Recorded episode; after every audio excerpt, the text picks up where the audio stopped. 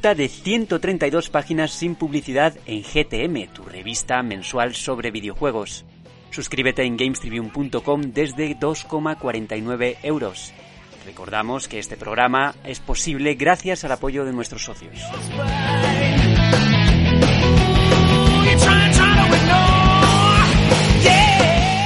Muy buenas a todos y bienvenidos una semanita más a GTM Restart, tu programa semanal de videojuegos. Hoy venimos el equipo titular, ya titulares siempre titulares, pero con una invitada de honor. Así que lo primero es lo primero, bienvenida Naza. Hola, aquí estamos, apoyando a mis amigos. ¿Cómo mola guardar silencio y que una persona se quede en plan, ¿tengo que seguir hablando? Sí, sí, sí, con lo vergonzosa que soy. Venga, habla, habla. A mi izquierda Ramiro 10, titular ya. Eh, hola. Hola. Eh, bueno, ¿qué? ¿A quién votamos ahora? ¿Eh? Vota Vota Ramiro. Vota Ramiro. Eh, Vota Ramiro. puta, ¿eh? ¿A quién Ramiro. votamos? Vota no, Ramiro. eh, eh, no quiero que esto sea luego utilizado en mi contra. Que eh, muchas felicidades a, a Pep, que ha ganado el, el premio a mejor reactor colaborador de podcast. Mm. Lo que habéis hecho los demás ha sido tirar los votos, lo que me habéis votado a mí. Vota Ramiro. Lo sentimos mucho, así que menos mal que ha ganado la, la calidad y la coherencia. Bueno, pero vamos a, vamos a sacar un poco de pecho, igual que ha ganado Pep, Eso es. merecido, todo hay que decirlo, Ramiro. Sí, sí, sí, totalmente. Es que si Eh, hubiera ganado yo es, es en plan, bueno, pues habéis tirado el trabajo por tierra de todos los demás, ¿sabes? Es como, habéis hecho que gane un gilipollas, me- Eso como es. las elecciones en Estados Unidos, pues algo así. Ramiro Trump. Eso. Pero bueno, igual de merecido está Uh, Ramiro Trump. Que- Make Uganda great again. Sí. que hemos ganado el premio a mejor podcast del año. Eso dicen. Entonces, oye, tan merecido una cosa como la otra. Exactamente. Gracias a todos los que nos habéis votado, porque no nos lo esperábamos para nada. Creo que es el primer año que ganamos el premio a mejor Y podcast. además Sí. es, es un trabajo de todos. Sí, el hombre, podcast claro. no es una cosa que él trabaja. De- el podcast todos, lo hace él solo, ¿no? Más Javi Bello que está detrás de Exactamente, grande supuesto. bello. De todos. Siempre eh, bello. Pero bueno, oye, no pensaba sacar este tema ahora, ¿no? Pero tiene Rami razón. Oye, es la primera vez que nos llevamos el mejor podcast. Ganamos, repetimos por tercer año con mejor revista y segundo año como, Como mejor medio o sea que absoluto.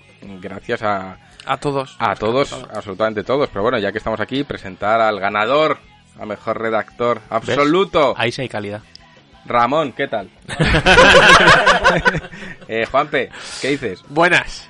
Que, a ver, por algún lado tenían que, que salir los, lo- la locura de la gente que ha votado, ¿no? Es decir, si al final, pues a Ramiro se ha quedado ahí, ahí que yo estoy seguro de que Yo- ha sabe sido, muy parejo. ha sido en plan esto a punto, el sorpaso ha estado a punto seguramente en varias ocasiones. Yo, yo eso lo tengo claro. Porque yo he visto ya muchos em, tipómetros de estos de las elecciones.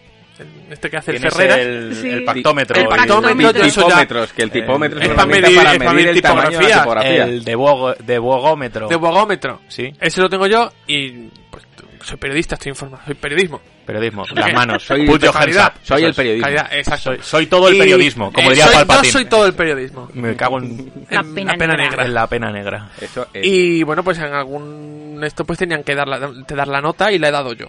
Notario. Notario. Muy yo, bien estoy, yo estoy muy contento con, con los premios. Yo también, totalmente. Eh, Absolutamente. Estoy contento porque creo que no nos hacemos valer lo suficiente, creo. Pero esta vez hay que hacerlo. O sea, al final somos un medio muy chiquitito en comparación con las Ah. grandes webs que amasan millones de visitantes. Nosotros no amasamos millones de lectores. Y oye, creo que es un reconocimiento a un trabajo bien hecho. Es decir, al final la gente si se molesta en ir y votarte es porque tu trabajo les, les conmueve. Hmm. Es decir, De no alguna hace manera, falta- sí. No es... Y una vez más se demuestra que la prensa no es cuestión de, de millones de lectores, sino de la calidad de los lectores. Pero esto viene asociado también a la calidad que tú dices de los lectores. Es Claro. decir, nosotros siempre nos hemos extrañado cuando alguien nos da las gracias por nuestro Ah, trabajo y esas cosas y no se las das a, yo que sé, X medio cuando escriben un artículo, cuando hacen un podcast y tal. Entonces, yo considero que si hemos ganado lo que hemos ganado es porque la gente que nos sigue, nos sigue muy de corazón y sabe perfectamente cómo funcionamos y sabe lo que hay detrás, lo poco que hay detrás y, y todo eso. Entonces es eso, la gente nos sigue de una manera eh, muy loca y puede que a lo mejor otro medio tenga 50.000 escuchas, pero claro, es gente que no se encuentra o no forma parte de algo, no se siente eh, parte Mm. de algo y, y, y más vale que te sigan 100 que a lo mejor mil sepan de tu existencia. Pero Sí, prefieres que te completamente. 100. Hombre, más vale la, en este caso más vale la calidad que la cantidad en ese sentido, Entonces yo encantadísimo de la live. Y nada más, que se nos está quedando una intro muy, muy tal. Así que bueno, yo creo que en definitiva esto demuestra que la prensa se tiene que medir por la calidad de sus lectores. Creo que nuestros lectores, nuestros ya es que no son lectores, son compañeros, pues valoran el, el trabajo que hay y creo que se ha visto reflejado que a pesar de que hay medios mucho más grandes y posiblemente que hacen una labor mucho más concienzuda en cuanto a periodismo, pero bueno, ahí hemos estado nosotros tan chiquitines y con tan poca visibilidad y yo estoy, estoy orgulloso del equipo y orgulloso de los lectores. Y dicho esto, si os parece vamos a repasar lo que tenemos de actualidad, que no son pocas cosas. Y, ¡ay, qué cabrones! Me habéis puesto a, a mi, a mi amor platónico en lo primero. Hombre, Sonic. porque no había nada de Piertaki, si no. Que no. ¿A que lo busco? Bueno, sí hay una condena y la está cumpliendo, pero poco más. Y una foto de la oficina. Siempre que hay que pintarle un bigotillo blanco. Oh, un hilillo. Sí. Como un- Azuquita. Me acabo de comer una caja de nevaditos. Azuquita. Ay, Scarface. Bueno, Sonic. Habrá un anuncio o dos sobre la saga en marzo durante SXSW 2020. Dios, ¿el qué? ¿Ah? Sonic Fossil 2. Es clarísimo. Oh, O sea, es que no hay otra... O sea, no hay es otra... porno auditivo para mí. Ya lo sé. Forces Forces, 2. Pues tiene, tiene Huele- su chicha, la, tiene su chicha la, la, la noticia. Luego Pues ahora es Sí, sí, sí. Sonic, sí. eh, yo que sé, otro artilugio. Es mm, Sonic mm, Bisturis 1. Sonic Sonda. Sonic. Sonic Sonic Sonda. Sonda. Mm, eh, Sonic. Eh, Sonic endoscopio. ¡Ay! Sonic colonoscopia. Colonos- Oh, Esa es buena. Seguimos. Oh, Seguimos, hablando de colonoscopias. Blizzard devuelve el dinero de Warcraft 3 Reforged a los jugadores que lo solicitan. Ojo. Eh, todo bien. Bueno, hemos de decir que Juanpe y yo estuvimos en Blizzard el otro día, hablamos del tema y ya contaré. Todo bien. Sí, sí. Me salto una que tenemos tachada, porque lo vamos a pasar a debate. Sí. Eh, habla de Platinum Games y el Nos encanta tacharla y 101. hacer cosas en las escaletas. Para pasar a que la Biblioteca Nacional ha escuchado a Borja Ruete y reconstruye el pasado del videojuego y asegura el futuro. Es decir, está empezando a apilar, bueno, a apilar. A conservar. A conservar, eh, en plan Walt Disney, ¿no? Los congelan. Sí. Y, y terminaremos con que Dan Hauser, máximo responsable de GTA, se ha ido de mi compañía favorita, se ha ido de Rockstar. Rockstar. Joder. Bueno, pues hasta luego, Dan. Era el ¿Dónde de las igual, dan? le- igual y donde las dan Las toman. la- la- las Hauser Las Hauser. Eh, no, igual- no Donde las dan las Rockstar. igual Rockstar le quería poner el logo de Rockstar en la frente tatuado y él Tatuátelo. dijo bueno está feo que Eh, y pues fuera. Pues, Pues fuera de tu a, ver, Hauser. a ver, lo Hauser. gracioso, lo gracioso de, esto es que Dan Hauser es uno de los fundadores de Rockstar. sí sí sí uno de los dos fundadores o dos Su o hay varios era el otro. Que es el, el que otro. sigue exacto bueno luego lo desarrollamos Joder, bueno. Algo habrá hecho. En debate vamos a hablar de desarrolladoras y Kickstarter sobre si es un buen método o no para nuevos proyectos y aquí ya aprovecharemos para hablar de todo el tema de Platinum que nos ha gustado bastante y hay miga ahí. Continuaremos con Retro, que si no me engaña la escaleta no sabemos de qué va a ir. Sí, sí, sí. Bello va a seguir con el tema de Mega Mega, Man. Man, que hay chicha para rato. O sea, O sea, Mega Man yo creo que es la saga que Mega en chicha. retro que, que, que más se ha alargado en, en entregas, Eh, porque es que, claro, Mega Man ha abarcado juegos... Ya, a punta pala. Juanpe, ¿cuándo un GTM2 de Mega Man? Pues aquí ya saca... GTM, lo apunto, ¿vale? Lo apunto en un GTM2 po- Vete haciéndomelo, lo de quiero Mega mandar. Ramona sintiendo, se le va a partir la, cervical. apuntando. Están haciendo un... Soy testículo. Están, Eso es. están haciendo un proyecto, venga. Lo apunto, eh, lo apunto. No prometo nada, pero... Bueno, y, y hablando de promesas, No el. Caspómetro. ¡Ay! La mejor sección. Lo mejor. a mí. PlayStation 5 y Xbox Series X podrían retrasarse por el coronavirus. Yo estoy indignado. Ay. ¿Pero por el indignado. coronavirus o No, por porque el puto coronavirus eh, se está llevando Ah, la sí. fama y nos estamos olvidando del ébola, que es muy importante. Entonces, Exactamente. mm, hello. Lo que no se ha llevado el ébola se lo va a llevar el A ver coronavirus. si ahora vamos a cambiar el hello por ébola. el, por el nijao y no me gusta. No. Hello. No, La- ya te- He dicho. Ay. Bueno, y cerraremos con, cómo no, con las preguntas de los socios y hablando de a qué estamos jugando. Así que si te mola lo que tenemos en el menú y te crees que nos merecemos ese premio que nos habéis dado todos y que os queremos mucho por ello, pues quédate con nosotros un ratito y pasamos la mañana o la tarde o cuando O nos estés escuchando. Como diría Borja Roete, empezamos.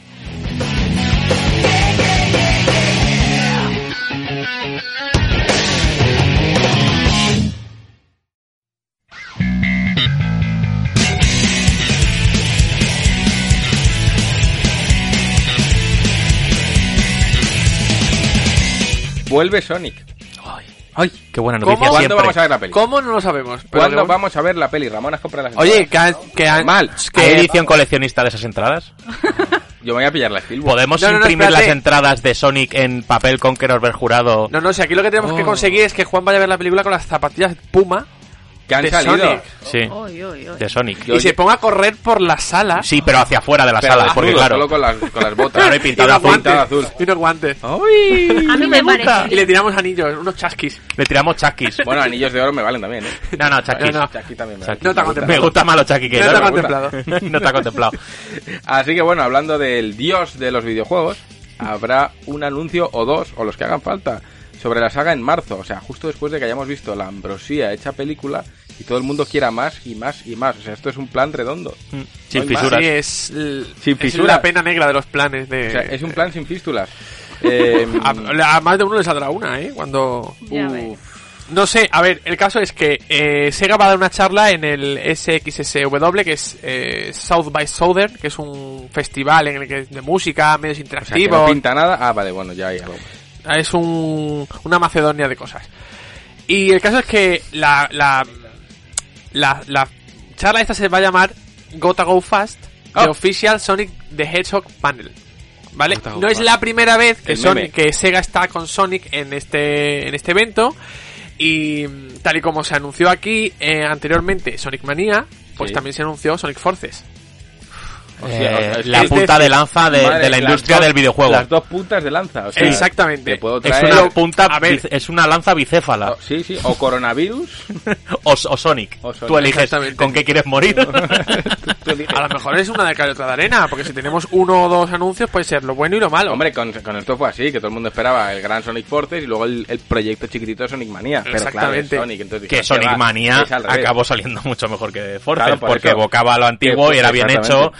Fue un juegazo y de repente dijeron, no, hombre, no, toma Sonic Forces. Ah, hemos vuelto a lo mismo. Además es que andan de aniversario y demás claro, con Sonic. esto el es año, que el aniversario de Sonic es siempre, ¿no? el año Yo- que viene, el, si no es el año que viene, si no es el año que viene, es a lo largo de este, es este, es este año el 30 aniversario de Sonic. ¿Qué me dices? Si tenemos una Creo- portada que pone Sonic 25 años. Claro, pues ya no pasan de 5 30. años, exactamente. Y eso creo que fue en 2000, no, pues creo que entonces, si no, 2016. fue entonces es el año que viene el, el, Pues el- vete el preparando, eso tiene que salir.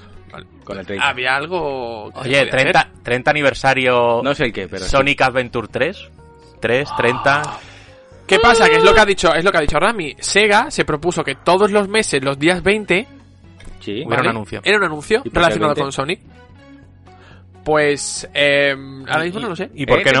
Ah, pues porque es 2020. Ah, o sea vale. que cada día 20 y de hecho las- la charla es el 20 de marzo. Claro. Y el Festival 2020, claro que sí. Eso es. las 20 Entonces ya dijeron que seguramente había un gran juego de Sonic preparado para el año que viene.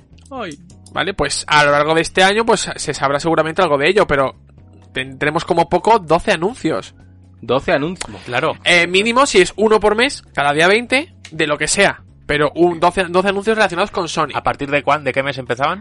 Pues yo diría que van a 20. empezar con... Desde marzo, desde la charla. yo diría que a partir de... Desde la charla. Bueno, igual no completan año, sino que Exactamente. no es hasta marzo del año que viene. Bueno, y no y aún así pueden ser 9, 10, 11 Sí, o los bueno, que que no está mal, ¿eh? Bueno, pues yo que sé. No se sabe obviamente qué, qué va a ser, pero que va a estar relacionado con seguramente algún proyecto de Sonic Sí, bueno, que todo. de Sega, porque Sega, recordemos que es Sega, que no es... mm, que yo creo, no sé hasta qué punto, no sería una película, porque de hecho la película no es de Sega, Mm. es de Paramount, eh, y si hubiese algún proyecto transmedia de Sonic, tampoco tendría tanto Sega que ver con, con ese anuncio, aunque lo hiciese. Pero yo creo que mm, apunta Sí, que, a no- que videojuegos. no se vuelva loca la gente, que no van a anunciar 10 juegos de Sonic, que puede No. ser, pues, a- otra temporada de la serie esta Pues animada quizá- que tienen, eh, un nuevo juego de móviles, o no, A ver- una línea de muñecos nuevos. O sea, A ver, yo diría, yo diría que siendo de Sega, pues... Anuncio que Sonic Forces es una mierda. Es un anuncio, Que no Oye. es una mierda, hombre. que es buenísimo.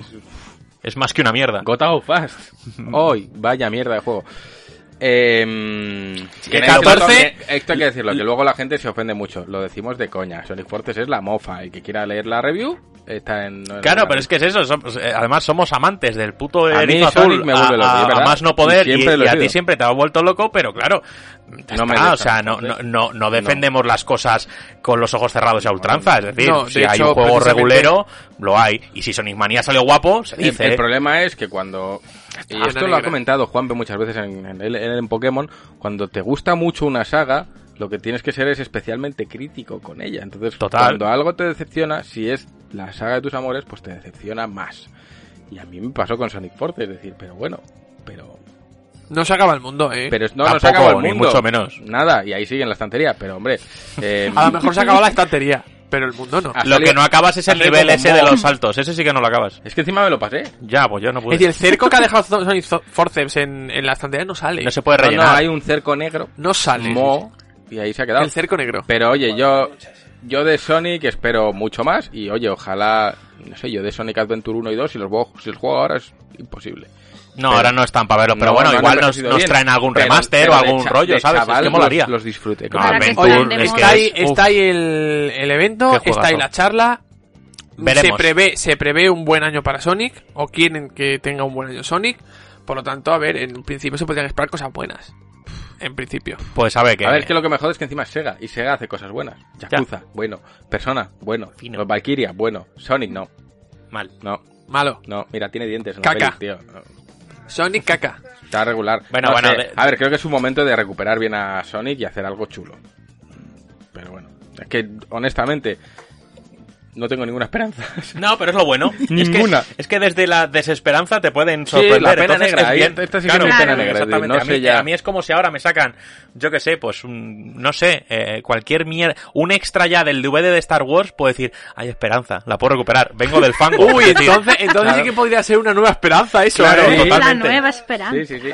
No, yo con Sonic nueva, igual nueva. no tengo ninguna esperanza. Y lo único que me viene a la mente es un universo de Sonic con erizos de más colores, pseudosonics, que vienen a ocupar espacios que, que- que nadie les ha pedido que estén ahí. Uf, Pseudosonic. Pseudosonics, sí. eh, ya Sanis. más allá de Shadow, todos los pseudosonics que hay, que creo que solo hay uno, pero ya son suficientes, Sanis. eh, son Santis, tío. Bueno, y tú, Nazaré, como, y perdona que te califique a lo mejor de esta manera, igual no te gusta, o igual, no sé, pero al fin de cuentas eres como, Como una jugadora tú. nueva, ¿no? A Ujú. fin de cuentas estás muy metida en el mundo de los videojuegos y estás descubriendo muchas cosas porque a lo mejor nosotros ya tenemos descubiertas y tal.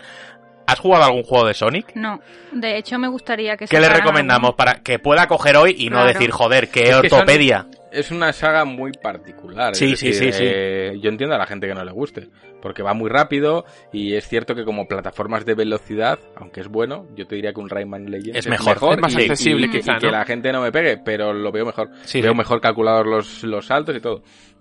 Entonces, mm, cualquier Sonic de Mega Drive es un buen inicio, pero ¿Alguno más nuevos, un Unleash, un de esos de que... Es que, bueno, Generations es muy bueno. Aquí tenemos verdad. a Monchi, aunque no tenga micro, ya transcribimos sus palabras. No, es que Monchi, si hablas aquí al lateral no se te va a oír, es, es aquí de frente, ¿vale? Entonces, eh, Monchi, desde su Atalaya. inmensa, inmenso conocimiento, Generations. eh, recomienda Sonic juego. Generations. Y yo creo que, hombre, pues, pues Es es, un una buen buena puerta de Sí. entrada, la verdad. Sobre todo porque te descubre mundos que se han visto en todos los otros Sonic y además en tanto en su vertiente 2D como en su vertiente 3D. Es un muy buen Sonic, de hecho. Pues Mira, un Generations 2 Venga. sí me gustaría. apúntate esa. Ya tengo tarea. Naza. Eh, otro... ¿Quién tiene tarea también? Porque ahí el que se viene tiene tarea Es también. que... uf, tarea. Blizzard devuelve el dinero de Warcraft 3 Reforged a los jugadores que lo han solicitado y esto es Aquí, complicado. aquí hay miga, ¿eh? Es un tema Sí, o sea, complicado. Nosotros nos fuimos a Blizzard hace un par de días, Juan y yo, a hablar allí con ellos. Y bueno, lo que nos transmitía su responsable de prensa es que estaban tocados.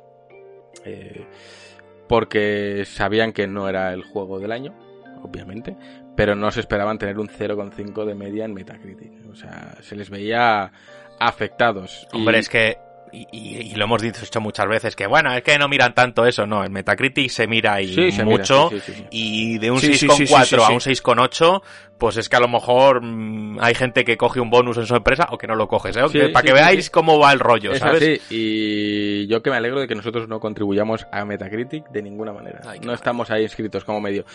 Pero bueno, eh, Juanpe, cuéntanos más y luego hablamos si quieres de lo que nos dijeron ahí en Blizzard. Pues creo que el... La pena verde. Sí, es la... es- a ver, es una pena. Es una pena porque lo que ha ocurrido es que precisamente por todo... Una, una polémica que se ha generado en torno al juego más que dentro del propio juego.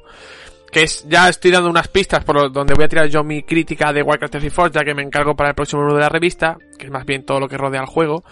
Eh, Warcraft 3 Reforged se ha visto salpicado completamente por la ira, por el descontento, por la decepción de los jugadores y precisamente porque la mayoría de ellos no cree que Blizzard haya cumplido con lo prometido, eh, primero ha, ha expresado su descontento y luego pues ha exigido una devolución.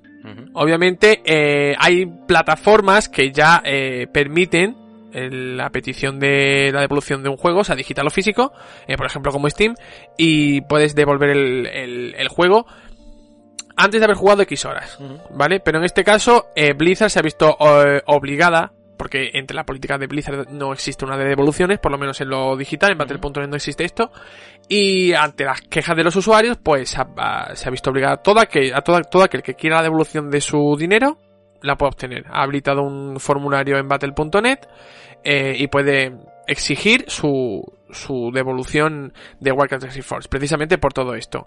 Eh, ¿Qué implica todo esto? Porque no es tanto la devolución del dinero.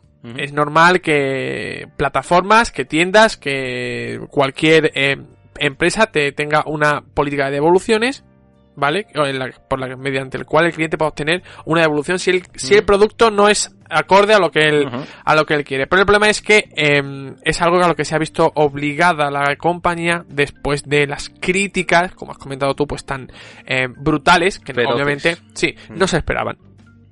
Joder. Y esto pues levanta mucho, levanta mucho debate por muchas vías. Por muchas vías, ya no solo por precisamente por que Blizzard no ofrece una devolución de, de juegos digitales. Ujú. Eso para empezar, eso es la puntita de iceberg. Y luego pues por todo lo demás que se ha ido anunciando, o que iban anunciando, por lo que esperaban ellos que iba a ser, o que querían que fuese Warcraft 3 Reforged, y no ha sido. Vaya tela. A ver, nosotros estuvimos allí, hablamos con, con la responsable de prensa y se les veía tocados de verdad. O sea, para que veas cómo estas cosas afectan luego ya al ánimo de toda una compañía. Y estamos hablando de la división española, que ni siquiera es donde están ahí en... En el desarrollo de juegos, En el y desarrollo nada. del juego. Claro, que no es que le afecte a la compañía como ente económico y demás. O como Ahí ente hay, que un capital humano juego. trabajando que estas cosas le afectan. Afecta. Aunque es un juego que tenga que poner su cara y defenderlo porque trabaja detrás de una marca y tienen que defender ese juego, entienden que, pu- que puede haber críticas respecto a ciertos Y, aspectos del y juego, ojo que pero eso no... que es- reconocen como todos que pueden haber hecho algo mal, eh. Claro, por eso que Sí, sí, sí, ellos, sí. ellos pueden entender que haya críticas por ciertos aspectos, pero una cosa es que algo pueda ser criticado y otra cosa es que te pongan un 0,6. Que es en plan, esto ha ido a, a, a hacer matar. Bueno, de hecho, es lo que ella decía, dice, a ver, no es el mejor juego del mundo, dice, pero no es un 0,5. Tienes razón, Exacto. las cosas como son. Voy a ver la noticia era que se le ha hecho review bombing. Ah, y esto, este término ya lo hemos tratado nosotros aquí Sí, en el pero aquí no, podcast. aquí no se está diciendo como que Warcraft recibe review bombing. Yo lo he vi- yo lo, yo lo he leído. O sea- lo que pasa que yo creo que, que en este caso, más que en, en otros que, Ah. hemos, que hemos hablado ya, lo han justificado más. Sí, exactamente, que se está como justificado como, oye, que no han puesto una cinemática. Es que, bueno, ¿qué quieres que te diga? No sé, vamos, eh, está bien, o sea, es como si, no sé, usted, señor, mm, yo qué sé, mm, informático, no me ha puesto una línea de código, no le pago este mes o cómo funciona, no sé. Pero bueno, en fin, es que son temas que bastante ambiguos, muy extensos y que no se puede valorar, ya entramos en valoraciones numéricas al trabajo de un equipo entero. Y, y luego creo que es algo que hablamos ayer y es que nosotros sentimos que el público de Blizzard es muy intransigente. El público de Blizzard o haces lo que yo digo como yo digo, que sí, que yo entiendo que se han anunciado unas cosas y que no se han cumplido en cierta manera y demás, pero el público de Blizzard es o así o, o te quemo, ¿eh? O Acuérdate sea, de aquella BlizzCon de ese la que nos reíamos ese con la mofa ese del señor- señor Chen eh, siendo abucheado en el Abucheado en su propio evento. En su propio evento, tío. A ver, si es que cuando, cuando ocurrió todo lo de Diablo Inmortal, eh, de hecho, se habla muy poquito de este, Es de este inmortal. juego. es inmortal, vamos, no, pero inmortal es que va a no el que hablar, recuerdo. es como... No, no, Eh. claro, pero la cosa es que, eh, ¿cómo sería el impacto negativo de Diablo Inmortal? Que las cue- creo que esto también lo comentamos, en las cuentas de, en redes sociales de Sí, sí, sí. Blizzard borraron cualquier rastro de Diablo Sí, sí, sí, Inmortal sí, sí. y volvieron a Diablo 3. Sí, sí, sí, sí, sí, sí. Sí, así fue, para que veáis. O sea, es que claro, has alimentado a, Un monstruo, a- a un sí. monstruo, entonces ahora el monstruo te, te, te come y- por los pies. Bueno, y con, y con el caso de Diablo 2, bueno, bueno, se lanzó Diablo 3. Y luego con Diablo 4 veremos, porque ahora se ha visto una cinemática, un- Sí. una escena Sí, y cinematográfica. la gente, eh, claro, claro. Y luego veremos. No, luego veremos, pero ah, es que el tema de Blizzard es muy complicado porque yo lo hablaba con, con ella y le, yo he sido jugador de Blizzard, eh, empecé con Diablo 2, Claro, que yo desde que tengo Claro. uso de razón recuerdo un juego de Blizzard 2 en mi ordenador. Y Es que, ojo, jugaba en tu casa a Warcraft con tu hermano, me Warcraft acuerdo, 2. que le poníamos, les cambiábamos las voces y tal a los Claro. muñecos. Y luego ya, por supuesto, World of Warcraft, que ocupó grandes y numerosos años de mi vida, en el que yo incluso llegué a decir, joder, es que yo ya no concibo un juego que no sea online. Ahora me pasa al revés, digo que yo un juego online no lo piso. Pero en esa época, pues era en plan, joder, es que esto es mucho más divertido que jugar solo, Eh. para que veas. Y le decía a ella, digo, tío, es que hubo una época en la que erais, no se os podía toser. exactamente, es que vienen también desde Blizzard un trono muy Vienen de alto. un trono y ella asentía con la cabeza y decía, dímelo a mí que yo estuve allí. Pero es que ahora es cual- Hostia, estaba en aquella... Sí, dice, pero es que ahora cualquier cosa tal, rápido hay como una lupa muy grande sobre Blizzard y en cuanto a la más mínima polémica, prende la mecha que no veas. A ver, con Blizzard es que siempre ha estado últimamente además en el foco.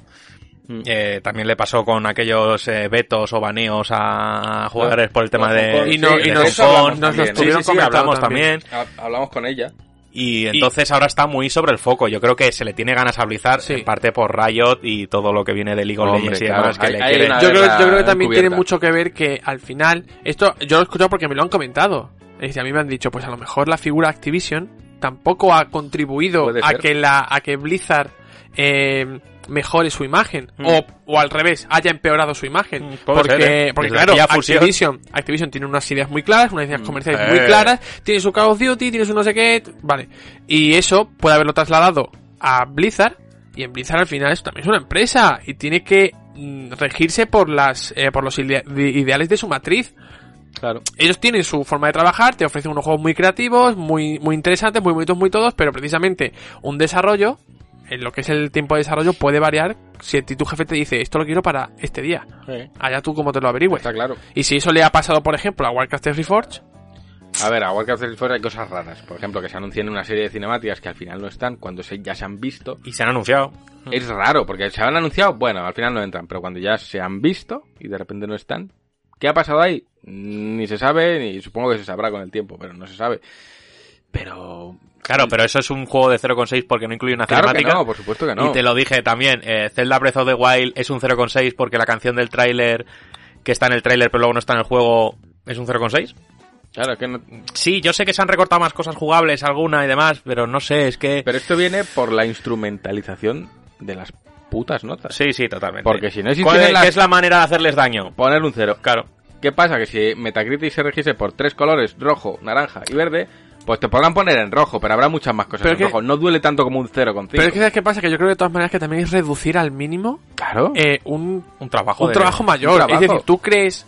Vamos, esto lo hemos comentado nosotros incluso con la revista. Sí. Que tú creo que lo comentabas en el ayer o antes de ayer. Al lado. ¿Crees, ¿Crees que la revista, que tenemos 132 páginas sin publicidad, Mm. eh, merece un desprecio porque a lo mejor la portada que vaya en ese mes no te gusta? O porque no te dé tiempo ¿O a porque no elegir. te da Sí, tiempo a elegir? Sí. Por ejemplo. Un saludo. decir, somos un 0,6 en Metacritic porque no te gusta una portada. Que nada, que no tiene sentido. O, Pero porque- claro, o bueno, mira, es que me viene perfecto el, el- el ejemplo. Nosotros íbamos a salir en febrero, en enero, perdón, con una portada de Dragon Ball. Y esa portada no pudo salir. En enero. Y la- en, en enero fue. Sí. Y, la, y- y la teníamos Contemplada y contemplada y, hecha y prometida al Sí. final. Te- no, porque al final nosotros hablamos Sí. con los socios y les, comentamos, pues seguramente salga Dragon Ball, no sé qué. Bueno, incluso a Coffee, Coffee cuando hablamos con ellos, que oye, la portada que va a salir en vuestra contra es Dragon Ball. Y dijeron, Exactamente. "No importa una mierda, vamos a por ello. Y ganaron. Pero Y verdad estaba, y estaba contemplado. contemplado, casi anunciado prácticamente, y luego hubo un cambio de planes. Sí. Somos un 0,6 por eso. Porque No, no. íbamos a tener una portada y al final Tú tuvimos tienes otra. que valorar el producto final. Ya está. A ver, no, no, no hay que tampoco pobrecito Blizzard, que sí. No, no, no, no, no, no, no, no, ni bien, mucho menos, ni mucho en- menos. Cuando se en- hacen las cosas mal hay que En decirlas. terminado... Sí, sí. en- Pero si el problema es eso, es el ensañamiento. Es, Claro, claro. Oye, que se le puede decir de muy buenas maneras esto mal, esto mal, esto mal, y van a tomar nota. Claro que Pero sí. cuando vas al boicot y a instrumentalizar la nota y, y se demuestra toda la importancia que tienen realmente esas notas para ellos, es que es- le estás dando un puñal a- Sí. al primero que se cruza por Sí. delante. Creo que le vendría bien a Blizzard ser un poco más transparente, Mm. porque Blizzard lo ve muy hermético también siempre. Eh, hombre, yo le pregunté, porque ella nos, nos dijo literalmente, estamos deseando que empiecen a salir críticas profesionales Ya. de la prensa. Y le dije, ¿por qué no le dais el juego antes a la prensa? Y ella me dijo, no, es que para nosotros el usuario vale lo mismo que el Pues periodista. el usuario dije, toma. Pues el, el- el usuario ha hablado primero ahora. Claro. Es lo Claro, que hay. o sea, eh, oye, que me parece una política que yo respaldo 100% y lo, cuando lo hizo Bethesda yo fui el primero en levantar la mano y decir, pues me parece bien que lo hagan así, ¿por qué va a ser el periodista antes? totalmente. Pero luego no eches de menos ese labor periodista. Claro, periodista cuando no lo has cultivado. Cuando no lo has cultivado o cuando eh, lo has No, al final, si tú ahora empiezan a salir eh, críticas profesionales, que también las hay dispares, pues no van a hacer el ruido suficiente después de ese no, 0,6 ya está hecho, el ruido ya está hecho. Al revés, eh, diría que el periodismo se va a sentir más libre de decir y de hablar. Igual le van a meter más collejas todavía. Puede Puede ser, ser. no lo bueno, sé. pues Blizzard. Mm, Lo sé que nosotros haremos lo más honesto que podamos. Está Juanpe detrás del texto, así que no me preocupa la honestidad para nada. Pero bueno, eh, Blizzard tiene que aprender. Tiene que hacer un ejercicio muy fuerte de reflexión. Ya les pasó con lo de Hong Kong, ya les está pasando con demasiadas cosas. Se tienen que sentar y pensar Sí, una qué nueva estrategia y, un- qué tenemos sí. que hacer para volver sí. A, a- a- a eso, porque sé que pueden. Pero Y, y sobre todo a tema de anuncios. Eh, saber bien qué anuncian, cómo lo anuncian Mm. y qué dan para anunciar. Si vamos a dar una cinemática, pues vamos a intentar que Pues esté. sí, si vamos mejor- a dar unos termina unas calidades gráficas, vamos a Casi mejor también- pecar de, de- Sí, pero vamos a certificar que si yo doy estos gráficos in-game, que luego lleguen, que no han llegado tan Claro. Entonces, ver. claro, es que ya se van acumulando muchas cosas, nosotros tampoco queremos ser abogados del diablo, pero... mm, Del diablo, qué bueno. Uh, buena pero- gráfica y, y peores gráficos. Pero claro, o sea, Blizzard lo has hecho mal, sí. Que no hay que quemarte, no, pero no, pero lo has hecho mal. en ese caso pecas de moderado a anunciar lo justo, lo que tú tengas, Claro. y luego ya, si te vienen mejores cosas, pues Exactamente. adelante. No sé, yo creo que Blizzard de verdad tiene que hacer un, Un ejercicio de porque son introspección. muy buenos, pero lo que les está llevando por el mal camino son decisiones. Son decisiones. Sí, sí, sí, Y eso totalmente. Es un problema. Sí. Pero bueno, hablando de decidir, la Biblioteca Nacional ha decidido reconstruir el pasado del videojuego y asegurar su futuro. Y es que están empezando ya a conservar y preservar eh, las obras, como diría nuestro compañero, Ludo... Ludo, de ludoficción. Ludo. Ludonomicon, Ludo... Hostia, Ludopatía, ludopatía, ¿no? Ludópata. Hombre, las obras ludo... narrativas. No, Lu- eso es... Ludotorrezno. Ludoficcionales. Oh, mamá. Eso es. Oh, mamá. El palabra. Sí, sí, y. mm, y esta noticia tiene más miga de lo que parece. Sí, y, pues y- pasamos al sí, siguiente. No, y en, reali- no, en realidad lo- vais a saber por qué. Porque muchos se preguntarán por qué a lo mejor no se conservaba ya eh, producto patrio en, en videojuegos. Pues para empezar, porque antes tampoco había tanto. Las cosas como son. Ahora eh, ha habido una explosión mayor Sí. de desarrollo español. Pero, y bueno, aquí hay unos datos que a mí me llaman mucho la atención. Porque la Biblioteca Nacional de España tiene 34 millones de materiales Dios. producidos en nuestro país desde el siglo XVIII, ¿vale? Entre libros, fotografías, partituras, grabaciones, etcétera. Y GTMs, que está en la GTM. Biblioteca Y Nacional de España. y a- y aquí voy. Eh, uno de los motivos por los que no se conserva o no se ha conservado hasta ahora eh, videojuegos es porque la labor de registro la llevan los editores. Es decir, no los desarrolladores. Y como nosotros bien sabemos, la edición de los juegos viene de fuera. ¿Qué Claro. pasa con Blacksat? Blacksat es de desarrollo español, pero la editora es de fuera. Es decir, en la preservación de ese juego está fuera seguramente. La el- igual que no- el depósito legal, que es al final donde, Sí, donde, donde donde se se, lleva este, este tipo de contenidos, eh, la labor de preservación pues la lleva el editor. Y Anda. como aquí hay pocas editoras que funcionan en videojuegos, pues hasta ahora pues precisamente no se le ha pedido a, a na- ninguna, porque no había, la preservación de esos, de esos materiales. Pero ahora sí, eh, y la Biblioteca Nacional, en colaboración por ejemplo con AEBI, Ajá. ¿vale? que es la Asociación Española del Videojuego, Mm. pues se han puesto en marcha para recopilar eh, copias de materiales tanto pasados como presentes Ajá. del videojuego e incluso también van a encargarse de, mm, de pues de hacerse con consolas Para de, conservarlas de otros también. tiempos porque por ejemplo si tú conservas un juego español creo que Comandos es español ¿no? Sí, claro. Pues eh, en, la, en la plataforma de comandos, obviamente a día de hoy no se vende. No está disponible Bueno, en el mercado. PC. Era PC, Ah, pues comandos mira, era de PC. pues en el caso de, de comandos, vale, pero habrá otro seguramente sí, que por otro que sea de, demás, de- de consolas, exactamente. pues también se van a hacer de esas plataformas, eh, pues precisamente porque si en la conservación implica un- una visión de futuro para poder mostrar ese material a otras personas, necesitarán esas plataformas para Claro. hacerlo funcionar. Por lo tanto, se han comprometido también pues a hacerse con las plataformas para, para poder hacer funcionar esos jueguitos. Me parece muy A interesante ver, todo eso, esto. esto, es algo, esto responde a una demanda ya de mucha gente que, Mm. que luego es entrar en otro debate, porque con el tema emulación, conservación... Bueno, al final, es que esto, esto es un- una conservación oficial Sí, pero que... y que- lo otro es más a nivel de usuario, ¿no? Exactamente, pero que a nivel de usuario, al no haber esto, era siempre, no, pues yo mira. lo que estoy haciendo es conservar, y yo, bueno, sí. Pues mira, un bu- eh, en ese sentido un buen palo a, est- a esta... eh, Corriente. o corriente, sí, Sí. exactamente. Pero a mí me parece estupendo, ¿qué quieres que te diga? O sea, somos los primeros que nosotros mes a mes entregamos ejemplares de nuestra revista para Sí. que estén ahí conservadas, que oye, que vete tú a saber, yo qué sé, pero... Oye, yo creo que, que es bueno que se conserve... eh, Claro, para que luego no haya casos en plan de, pues es que el juego este se perdió y no se puede, como ha pasado con Final Fantasy, ha pasado Sí. con muchos otros juegos, oye, pues es que esto ya no está, o es que esto ya no tal.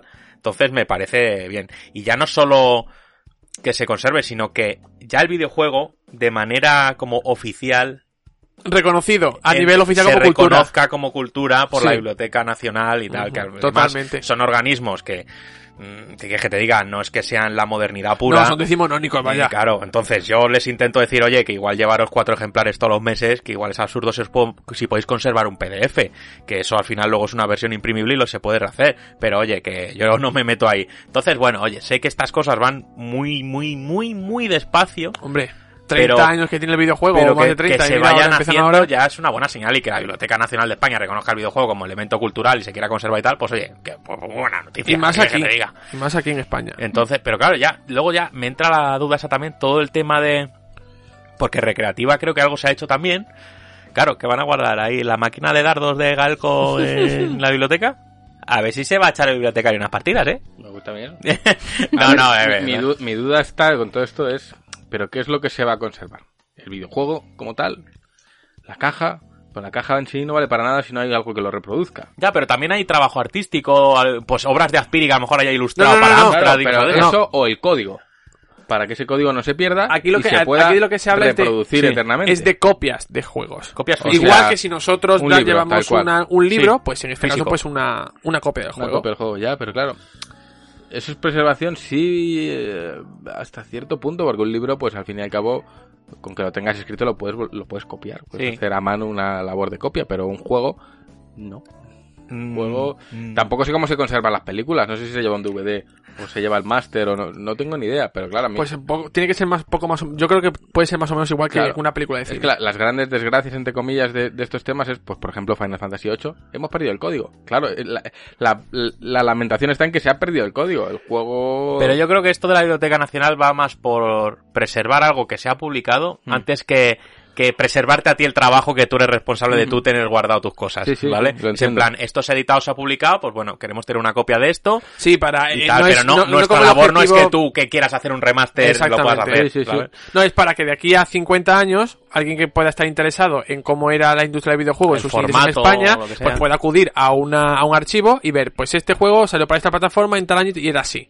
Igual. De hecho, sí, como, como he comentado, pues están haciendo de plataformas para que se puedan reproducir. Y si tú necesitas de aquí a 20 años jugar un juego en PlayStation 2, lo tienes, lo, la- no sé qué, pues tú lo enciendes, la pones y lo juegas y lo, y lo examinas. Sí, sí, sí. Bueno. Más una, una labor de Sí, preservación de cultural, de documentación. exactamente. A ver, me parece una idea cojonuda y.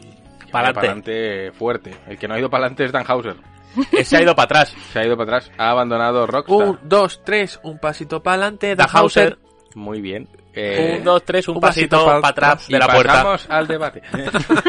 No, por aquí, esto tiene chicha, Esto ¿eh? tiene chicha, además de la que Sí, parece. ¿a sí, que sí. Bueno, oficialmente no, ¿eh? no, pues No, no, es oficialmente, todo. obviamente, oficialmente, eh, Dan Se ha Hauser, eh, para quien obviamente no conozca la figura de Dan Hauser, es uno de los fundadores de, Rock, de Rockstar, eh, junto a su hermano Sam eh, Hauser, obviamente. Ese se queda, ese, ese- Ese se queda. ese se queda en Hauser. Se queda. Ese se queda. ¿Esos no son los de las gafas de sol? Son los Hawkers. Ha- Hawkers. Y son venezolanos, pero bueno, tú a lo Bueno, Goico Green. Eh, buenos, pequeños. Y, mm, eh, bueno, fue, es uno de los máximos responsables de GTA y ha dicho adiós a, a, a Rockstar. Eh, obviamente la, la, la versión oficial es que se va eh, tras muchos años de trabajo, que tras un descanso extendido, eh, que- Descanso extendido. Sí, que empezó, que ya estaba retirado eh, desde primavera de 2019, pues su último día o su último mes en, en Rockstar va a ser marzo de este año, ¿vale? Pero que su hermano Sam va a seguir, eh, eh, va a permanecer en la, en la, en la compañía. Pero claro, todo esto hay unas sublecturas, hay unas eh, informaciones que se manejan, hay otros temas que invitan a pensar que la salida de pues no es ni tan amigable, ni, ni tan bonita, ni, oye, pues ya estoy cansado de trabajar y me voy a retirar. No, no, porque eh, al final em, Rockstar GTA está envuelto en un tema bastante espinoso con Take-Two, que es la matriz de, de- de Rockstar, y que hace poco salió la información de que pues Take-Two le estaba apretando las tuercas a Rockstar y les dijo, queremos juegos y los queremos con menos espacio de tiempo. Nos podéis es que tirar, Rockstar se tira mucho tiempo. nos podéis tirar 10 años para sacarme un GTA. Claro, ¿Qué pasa con esto? Que Take-Two quiere rentabilizar mucho más las licencias que desarrolla Rockstar. claro. Tenemos, sí, tenemos 5 GTAs, vale. Pero Red Dead Redemption tenemos 2. Eh, Y entre uno y otro creo que ha pasado, ¿qué? Una generación 10 entera, años Sí. aproximadamente. Y creo que, y creo que en, de cara al siguiente GTA va a pasar más todavía. Claro. Y pues se mueven las, eh, las informaciones por ahí, por ese, por ese sentido de que puede haber un, un choque entre los intereses. Al final, eh, Rockstar pertenece a Take-Two, como Sí. en el caso de antes Blizzard a Activision. Y bueno, también, si no recuerdo mal, más que estoy leyendo aquí, mm, creo que Dan Hauser fue uno de los que de los que se pronunció cuando ocurrió todo de Red Dead Redemption 2 con el crunch y demás. Pero no, no recuerdo yo bien si él fue una de las figuras que se pronunció sobre, sobre todo esto. Pero pues se le va una figura potente a, Rockstar. potente. De Pero- hecho, en su currículum, que lo estaba viendo yo aquí, aparte de GTA y, Bueno, ya y está Redemption Bully, está Bully, está Max Payne. Max Payne 3, también. el que cogió de, de Rockstar, sí, sí, sí. Que, Claro, si es que es el que además e- e- es un cofundador, pero que no es un- el típico cofunda y pone el cazo, ¿no? El tío no, estaba no. muy metido activamente en todo el A tema de narrativa Pues y de escritura de guion y demás. Sí, sí, sí, sí, sí. Y entonces dice adiós, claro, de esto, a ver, si a todos nos puede saltar la bombilla y pueden ser 3.000 millones de cosas, pero sí que suena con, con más tal lo de lo de Take Two y que le están metiendo, venga, daros caña, que, que yo quiero más juegos en, en menos tiempo. Y entonces, claro, él, pues a lo mejor, con obras como Red Dead Redemption 2, que la, pues la escritura de guion, obviamente, pues es como mm, mm, mm, abismal y tocha, pues él dirá, mira, yo no voy a pasar por este aro y restarle calidad a mi producto o al que yo tal, pero tío, siendo cofundador de algo es como si Juan, yo que sé, abandona GTM porque... em, yo- es- No, es- y no es porque, de hecho, el comunicado lo, lo emite mm, Take Two Mm. y no da motivos. Ya, pero no ver, existe un- obviamente para no existe un motivo. es como si de repente llega mm, Unidad Editorial, nos compra como revista, nosotros aceptamos integrarnos dentro de Unidad Editorial con las condiciones que, que ellos impongan, y entonces nos dicen que pues GTM no va a salir cosida, que va a salir eh, grapada, que va la- que el papel ya no va a ser ese, Para que va a ser otro, que de mensual nada, que mejor quincenal. Entonces te empiezan a, co- a mover esas cosas y hay un punto en el que dices, es que esto no es lo que yo hice, entonces me para voy". seguir... Yo me iría, por mucho que yo hubiese fundado Ya, ya. la revista, al final lle- llega un punto en el que dices, "Mm, esta decisión que en su momento pareció buena, que fue adherirme a este grupo editorial por X cosas, al final ha servido para que este grupo editorial pervierta lo que yo estoy haciendo y, y en base a unos estudios de unos señores con corbata en un despacho que no tienen ni puta idea Otra vez las haciendo, decisiones. Sí, que son los que deciden porque son muy inteligentes todos y vienen todos de Harvard y son gente eh, con un nivel intelectual eh, Superior. superior al de un boniato, pues todos deciden cosas absurdas que al final repercuten en el producto y llevan al, al ulterior cierre. ¿Y qué pasa con estas cosas? Y lo digo porque lo he vivido en, en- en grupos editoriales y lo he visto. Y he visto a gente llegar a puestos de mando sin tener ni idea y cargárselo todo. Y Sí. esto pasa. ¿Qué pasa cuando eso ocurre? Que ellos no lo pagan. Nunca. No. Yo he visto a altos directivos cargarse publicaciones enteras y los que se van a la calle son los chavales y la gente que está haciendo esa revista. Está Pero el que ha tomado esa decisión dice, bueno, la culpa ha salido por, por este, este, por los de abajo. Entonces nos cargamos a esos y a esa persona de alta responsabilidad le dan otra responsabilidad. Eso es. No le dicen vete a tomar por culo.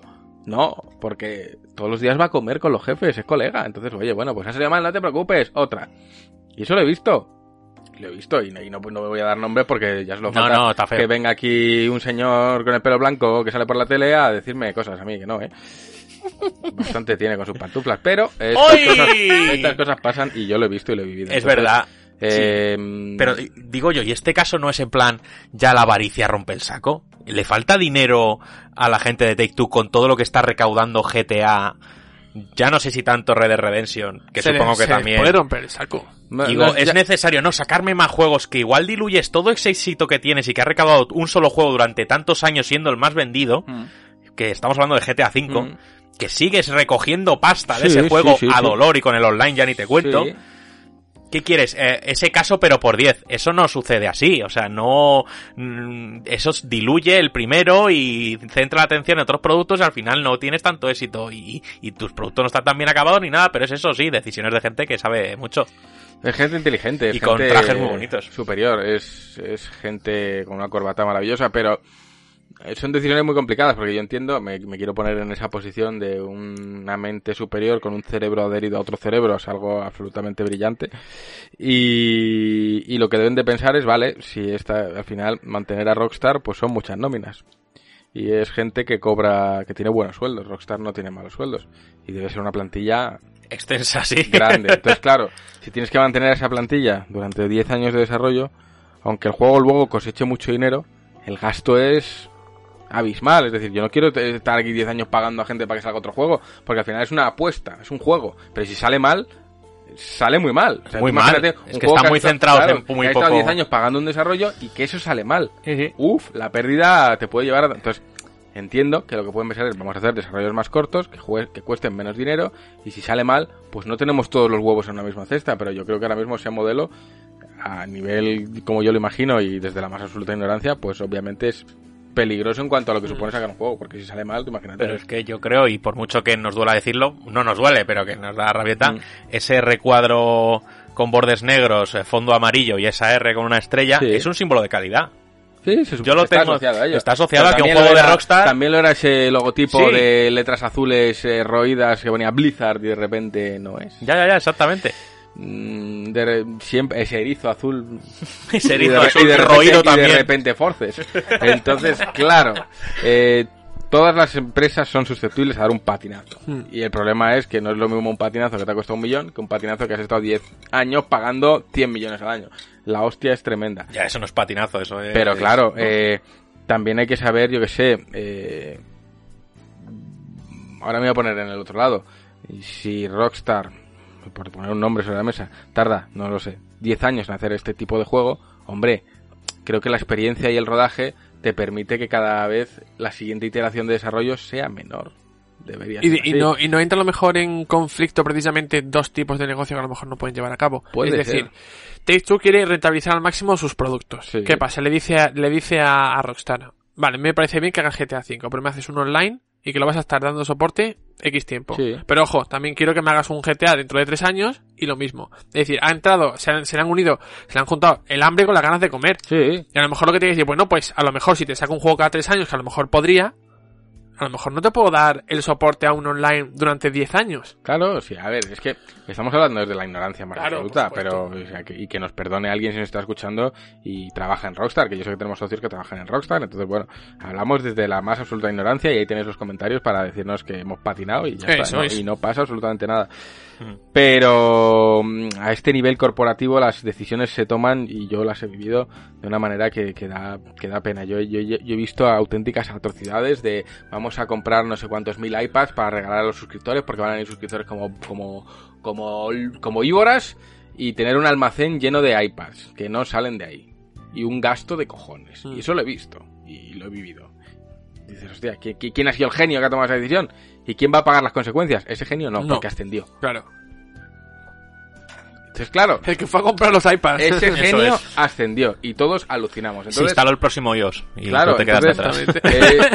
eh, es muy complicado. Yo entiendo que un tío como, como Dan Hauser, que yo creo que él ya debe de sentir, si yo ya he demostrado todo lo que tiene que Claro. demostrar. Tengo- ¿Qué necesidad tengo yo? Un que señor ahí que- de- escribiendo de estar historias. pillándome los cabreos que me estaré pillando con Sí, esta gentuza. no le merece la pena. Y Eh, bueno, y el hermano, a ver, ¿sabes? Y, a ver lo que dura también. Entonces, claro, pues al final, oye, son muchos los creativos que deciden salirse de las cadenas de las grandes corporaciones e intentar hacerlo lo más En el cine pasa mucho, muchísimo. Nosotros ahí en la revista, ¿sabes? Mm, ¿Es difícil? Sí. ¿Es mes a mes? Sí. Pero es libertad. Es hacer lo que tú quieres hacer. Y ahora me está acordando de, porque ha habido mucho movimiento últimamente de compañías y demás, y me está Sí. acordando de, ahora que hemos dicho Blizzard, hemos dicho mm, Rockstar y demás, Claro, The Coalition ha perdido a Otto Ottoson, que Sí, se sí, fue hace sí. unos meses, pero que también ha perdido a Rod Ferguson, que es uno de los, eh, que era uno de los a máximos, Blizzard. a Blizzard, ha sido uno de los máximos exponentes en el, eh, porque es- no me acuerdo exactamente cuál es el puesto de Rod Ferguson, pero Otto, Otto Ottoson nos dijo que era uno de los principales preocupados Mm. porque los productos de Microsoft fuesen lo más accesibles posibles. Y y era un tipo que estaba como súper entregado a su, a su trabajo y de repente, ¡pum! Flasca. Bueno, Bueno, Otto se ha venido desde Vancouver a Dinamarca, ¿eh? Ahí está viviendo ahora. Le pega más. Sí. También es verdad. El señor Ottoson. Pero bueno, pues ahí está la actualidad del día. Si os parece, ahora toca un- unos minutitos de música de mano de Javi Bello y volvemos con voy- un debate. le voy a dar una canción ¿Le a Javi un- Bello, sí. ¿Un por- melocotonazo? Sí, eh, eh, a colación de Sonic. Le voy a poner... eh, eh, Bello, ponme la canción de...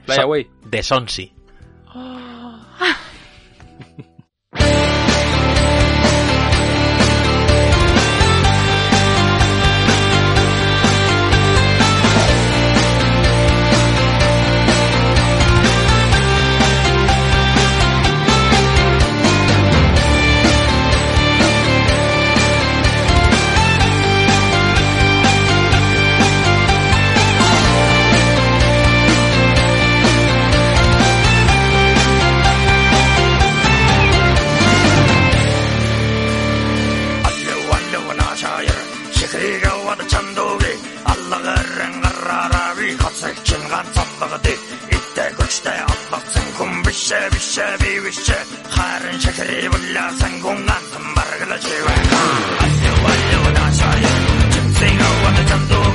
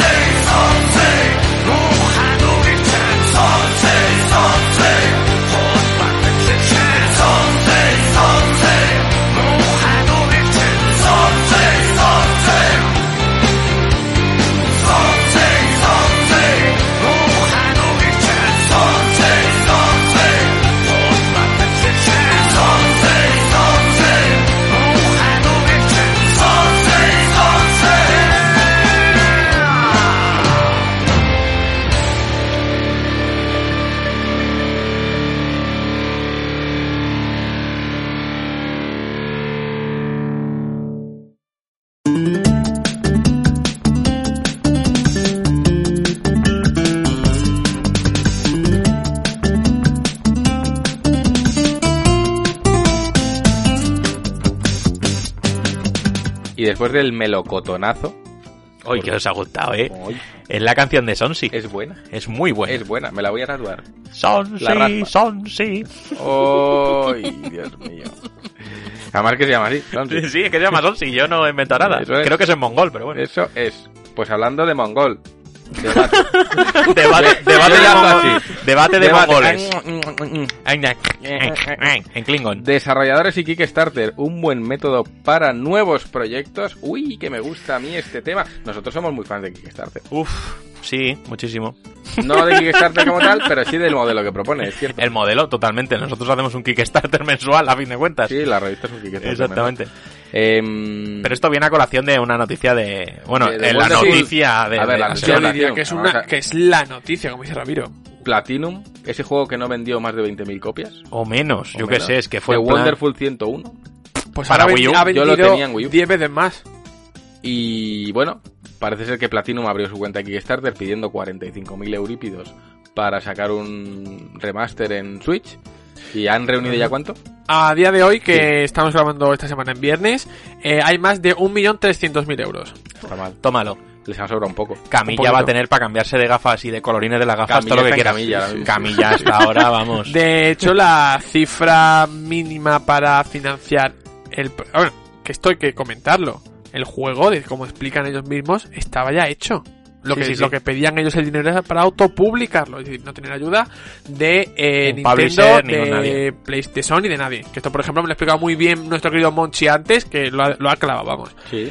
Y mm, vamos, lo que estaban haciendo era pues pedir dinero para poder publicarlo en Switch, en PlayStation 4 y en PC. De hecho, son las tres plataformas que ahora mismo tienen Ah. entre, entre manos. Sí, con lo que Microsoft lo han dejado fuera, sí.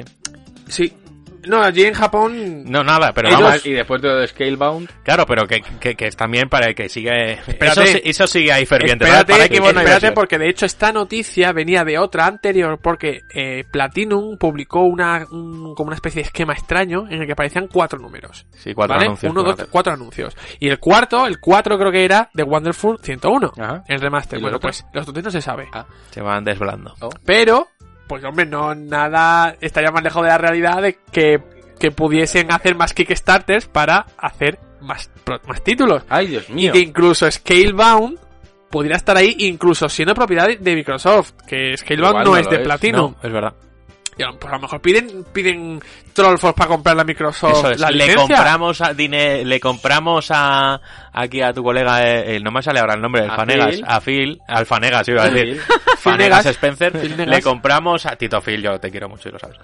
Me está oyendo él ahora mismo, él escucha el podcast, saludos Phil. A ver, Phil, Eh, ha votado. Votó Ramiro. Eh, Vota me Ramiro mandó un Phil. mail. Vota Me dijo, oye, está Me feo, dijo, es pero... el momento más feliz de mi vida. He Sí, votado he a votado Ramiro. Ramiro. No votó a Codos, votó a Ramiro. Pero claro, que, que te digan, con, con este rollo un poco macarrilla que tienen Platinum, que son un poco macarrillas, porque Bastante, sí. eh, tenían en el, en el tier de Wonderful, en plan opciones, en plan, eh, Camilla te bloquea, y luego Sí. si se alcanza esto, Camilla desbloquea a todo, a el, todo mundo. el mundo. En plan, pues que todavía digan, Kickstarter, le compramos la licencia a Microsoft, y la gente Sí. ahí chinchando dinero. Pero, Sí, sí, pero vamos a ver, si ha chinchado y dinero Phil para... Spencer eh, con, con la caja de Campurriana diciendo, ¿pero qué te pasa? Pero si, ha- pero si han chinchado dinero, si el objetivo se- el objetivo que ponía Platinum para, para este Wonderful. para este Kickstarter era de- se consiguió en, en horas, en Claro. dos horas, en Nada, tres horas. nada, fue brutal. Que quedan todavía A ver, yo, 28 días. honestamente, Ese dinero lo han pedido en plan, sabemos que lo vamos a conseguir. Y ya todo lo que venga. Porque el Kickstarter, si no consigues el mínimo, eh, no te dan nada. No, no, Entonces, no. claro, dices, Se porque voy a poner un millón, a ver si no voy a llegar a un millón. Tú pon poco, pon 50k que llegamos fijo. Y ya todo lo que venga después, pa' ti. Bueno, pero a lo mejor con, con conformarse con una plataforma y decir, pues esto nos da para editarlo en tal plataforma. Y si luego vienen más, Pero bueno, A ver, que es, que es un millón. Es que pueden editar muchos más juegos con eso. hombre, Pero también es una llamada de atención a otra vez a empezar a... Cómo la industria está tendiendo, y ya no solo en el videojuego, a empezar a limpiar intermediarios. sí, claro, como tiene que ser. A limpiar intermediarios, ya lo decía el chiquillo este de la resistencia, ¿no? Que al final, es verdad, los intermediarios van cogiendo, van cogiendo, van cogiendo, y al final un producto se encarece ad nauseam porque todo el mundo interviene y todo el mundo quiere parte de él. Exacto. Eh, gran Sí. parte de que nosotros podamos hacer la revista es que no hay intermediarios. Si tuviese que haber intermediarios para vender GTM, valdría el doble. Uh, No como mínimo. Claro, Sí. entonces... mm, No sé, creo que es una- un buen golpe en la mesa decir, mira, no hacen falta intermediarios. Sí, pero vamos a ver. La, la gente, y y aquí es donde quiero yo introducir un poco el, el debate. introduce. El debate. Os lo introduzco a todos. Oh, yeah. tenemos asociado Kickstarter como una plataforma para gente que no tiene medios para conseguir sacar un proyecto adelante, o eso tenemos asociado igual Sí, erróneamente sí, sí, sí, nosotros, sí. ¿eh? ¿Vale? Para sacar un proyecto adelante. ¿Qué pasa? Que se está viendo que últimamente pasó con Shenmue 3 y también fue criticado y, y yo creo que se hizo de manera incorrecta, también porque luego fue metiendo más gente dinero y fue en plan, como empresas grandes y fue en plan, oye, pero tal.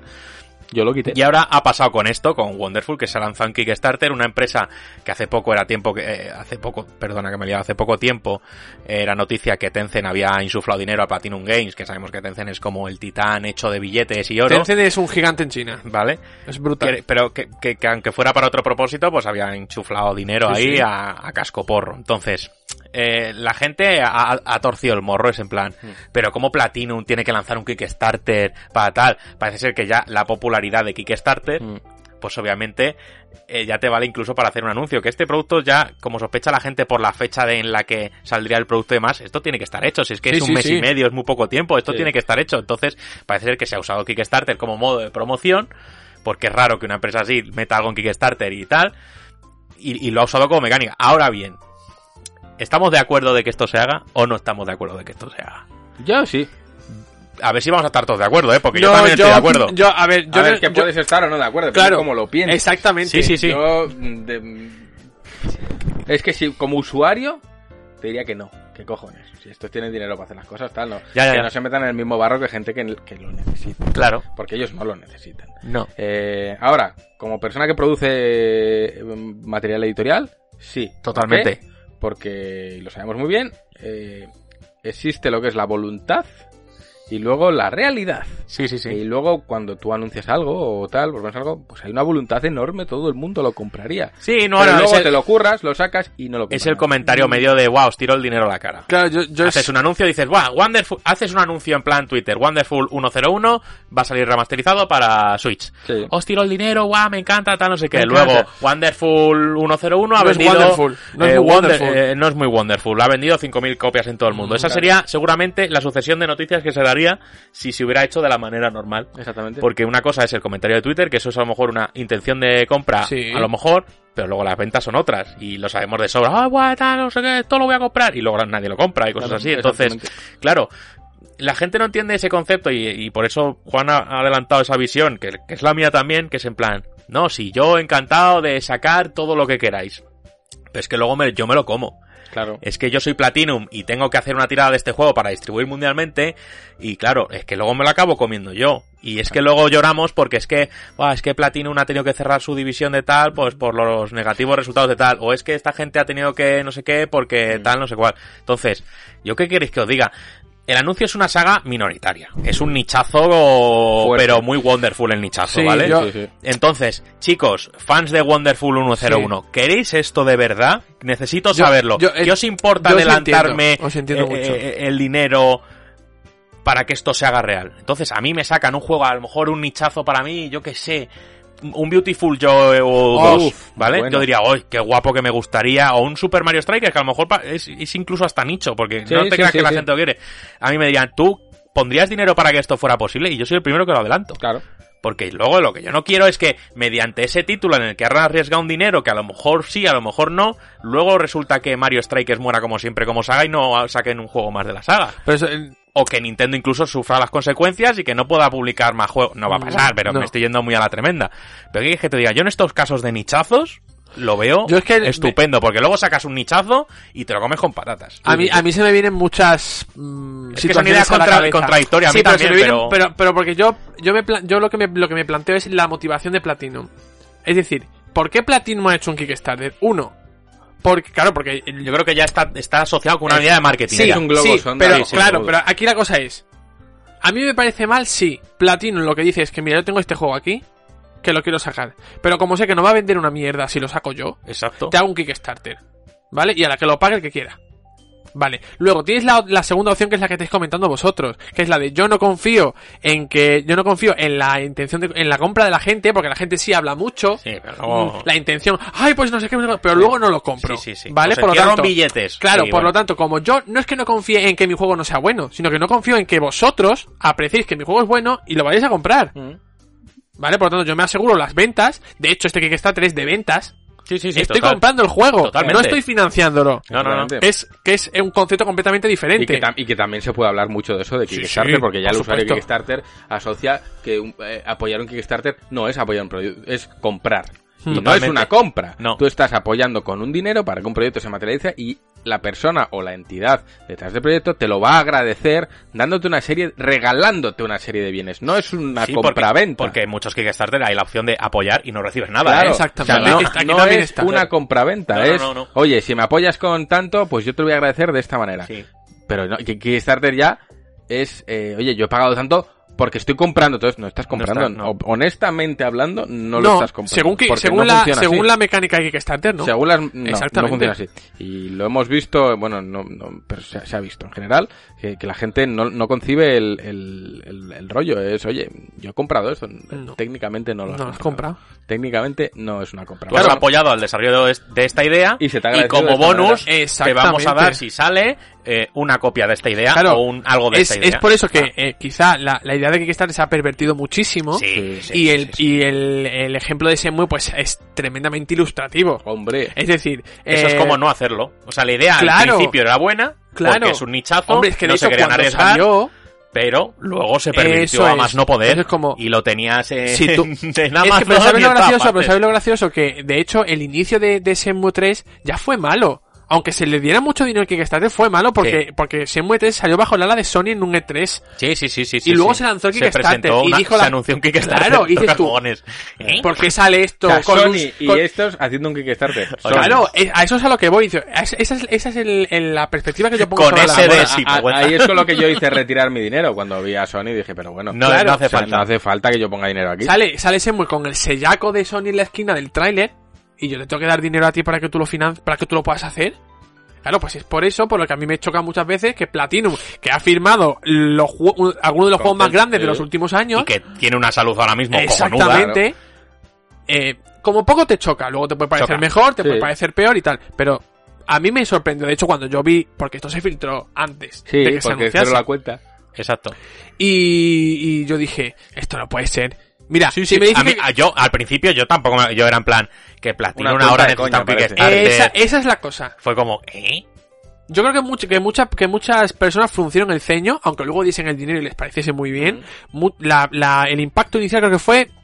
Sí, de- sí, claro. se Sí. descoloca. Entonces, Nazaret, que, que, que la tenemos aquí invitada, pero es que la pobre no habla No porque habla. se queda escuchando y bueno, hace bien, pero yo, yo quiero arrancarle palabras porque así soy yo. Vale. Entonces, Así soy vamos a ver, eh, un típico juego que tú hayas jugado, que no tenga mm, secuela, que no tenga nada a la vista, que es un juego que tú guardes con mucho cariño, yo que sé, de una Play 2, de una Play 1, de una de lo que piense. Tú puedes, puedes ir pensando, no, eso no vale, los Final Fantasy no tienen cabida aquí. Pero que son juegos que, que no se cuelan No, o que te dejan pero- secuela, porque pero- Sony Forces...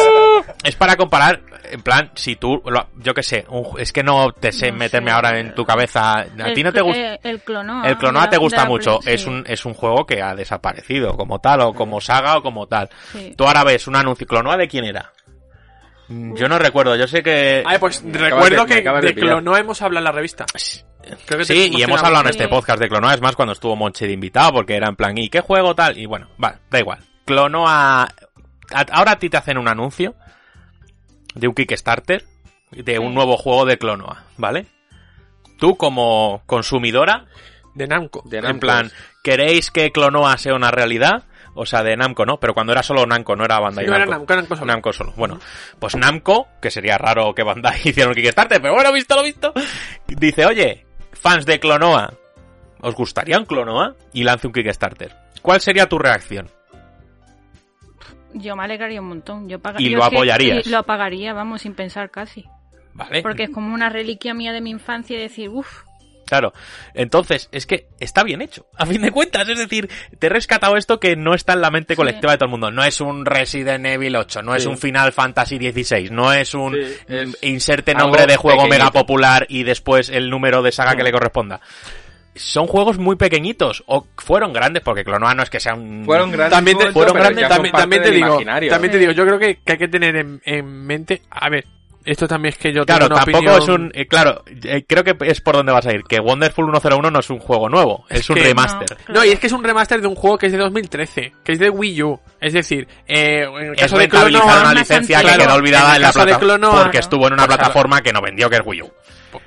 Pero claro, con lo por ahí lo puedo, bueno, puedo pues, comprar. pues, Pero en el caso de Clonoa, que es un juego de hace, es que no de, sé, la, de la Play 1, o sea, Es de de lo- 1997, sí, pues mira, puede entender un 98. Kickstarter para un remaster que además te iba, te iba a ser más remaster que de, de Wonderful Sí. 101. Sí, porque adaptarlo de Wii U a Switch yo creo que debe ser casi como eh, es que es- botón derecho para Switch. Es que nos extraña, pero al final. Lo es- sentimos, Pepe. Sabemos que la labor de, de portear un juego no es así, pero que, que tú me entiendes lo que quiero decir, que el Besito, trabajo no es tan fuerte. No, o sea, al final es, yo creo, si lo observamos desde un punto de vista así pragmático, es una compañía que no tiene los medios técnicos para abrir unas precompras, pues lo hago a través de Kickstarter. Sí, Porque no tengo la en vez de hacerse una página No- web, un no tengo server, una un plataforma para hacer pagos y tal, y eso es un jaleo, me meto a Kickstarter, calculo cuánto me va a costar más el porcentaje que se va a llevar Kickstarter, lo abro y, y son precompras. Y ya en el mundo este imaginario que nos hemos movido con Nazaret, tal, se abre un Kickstarter de Lost Odyssey 2, ¿cuánto dinero eres capaz de lanzarles?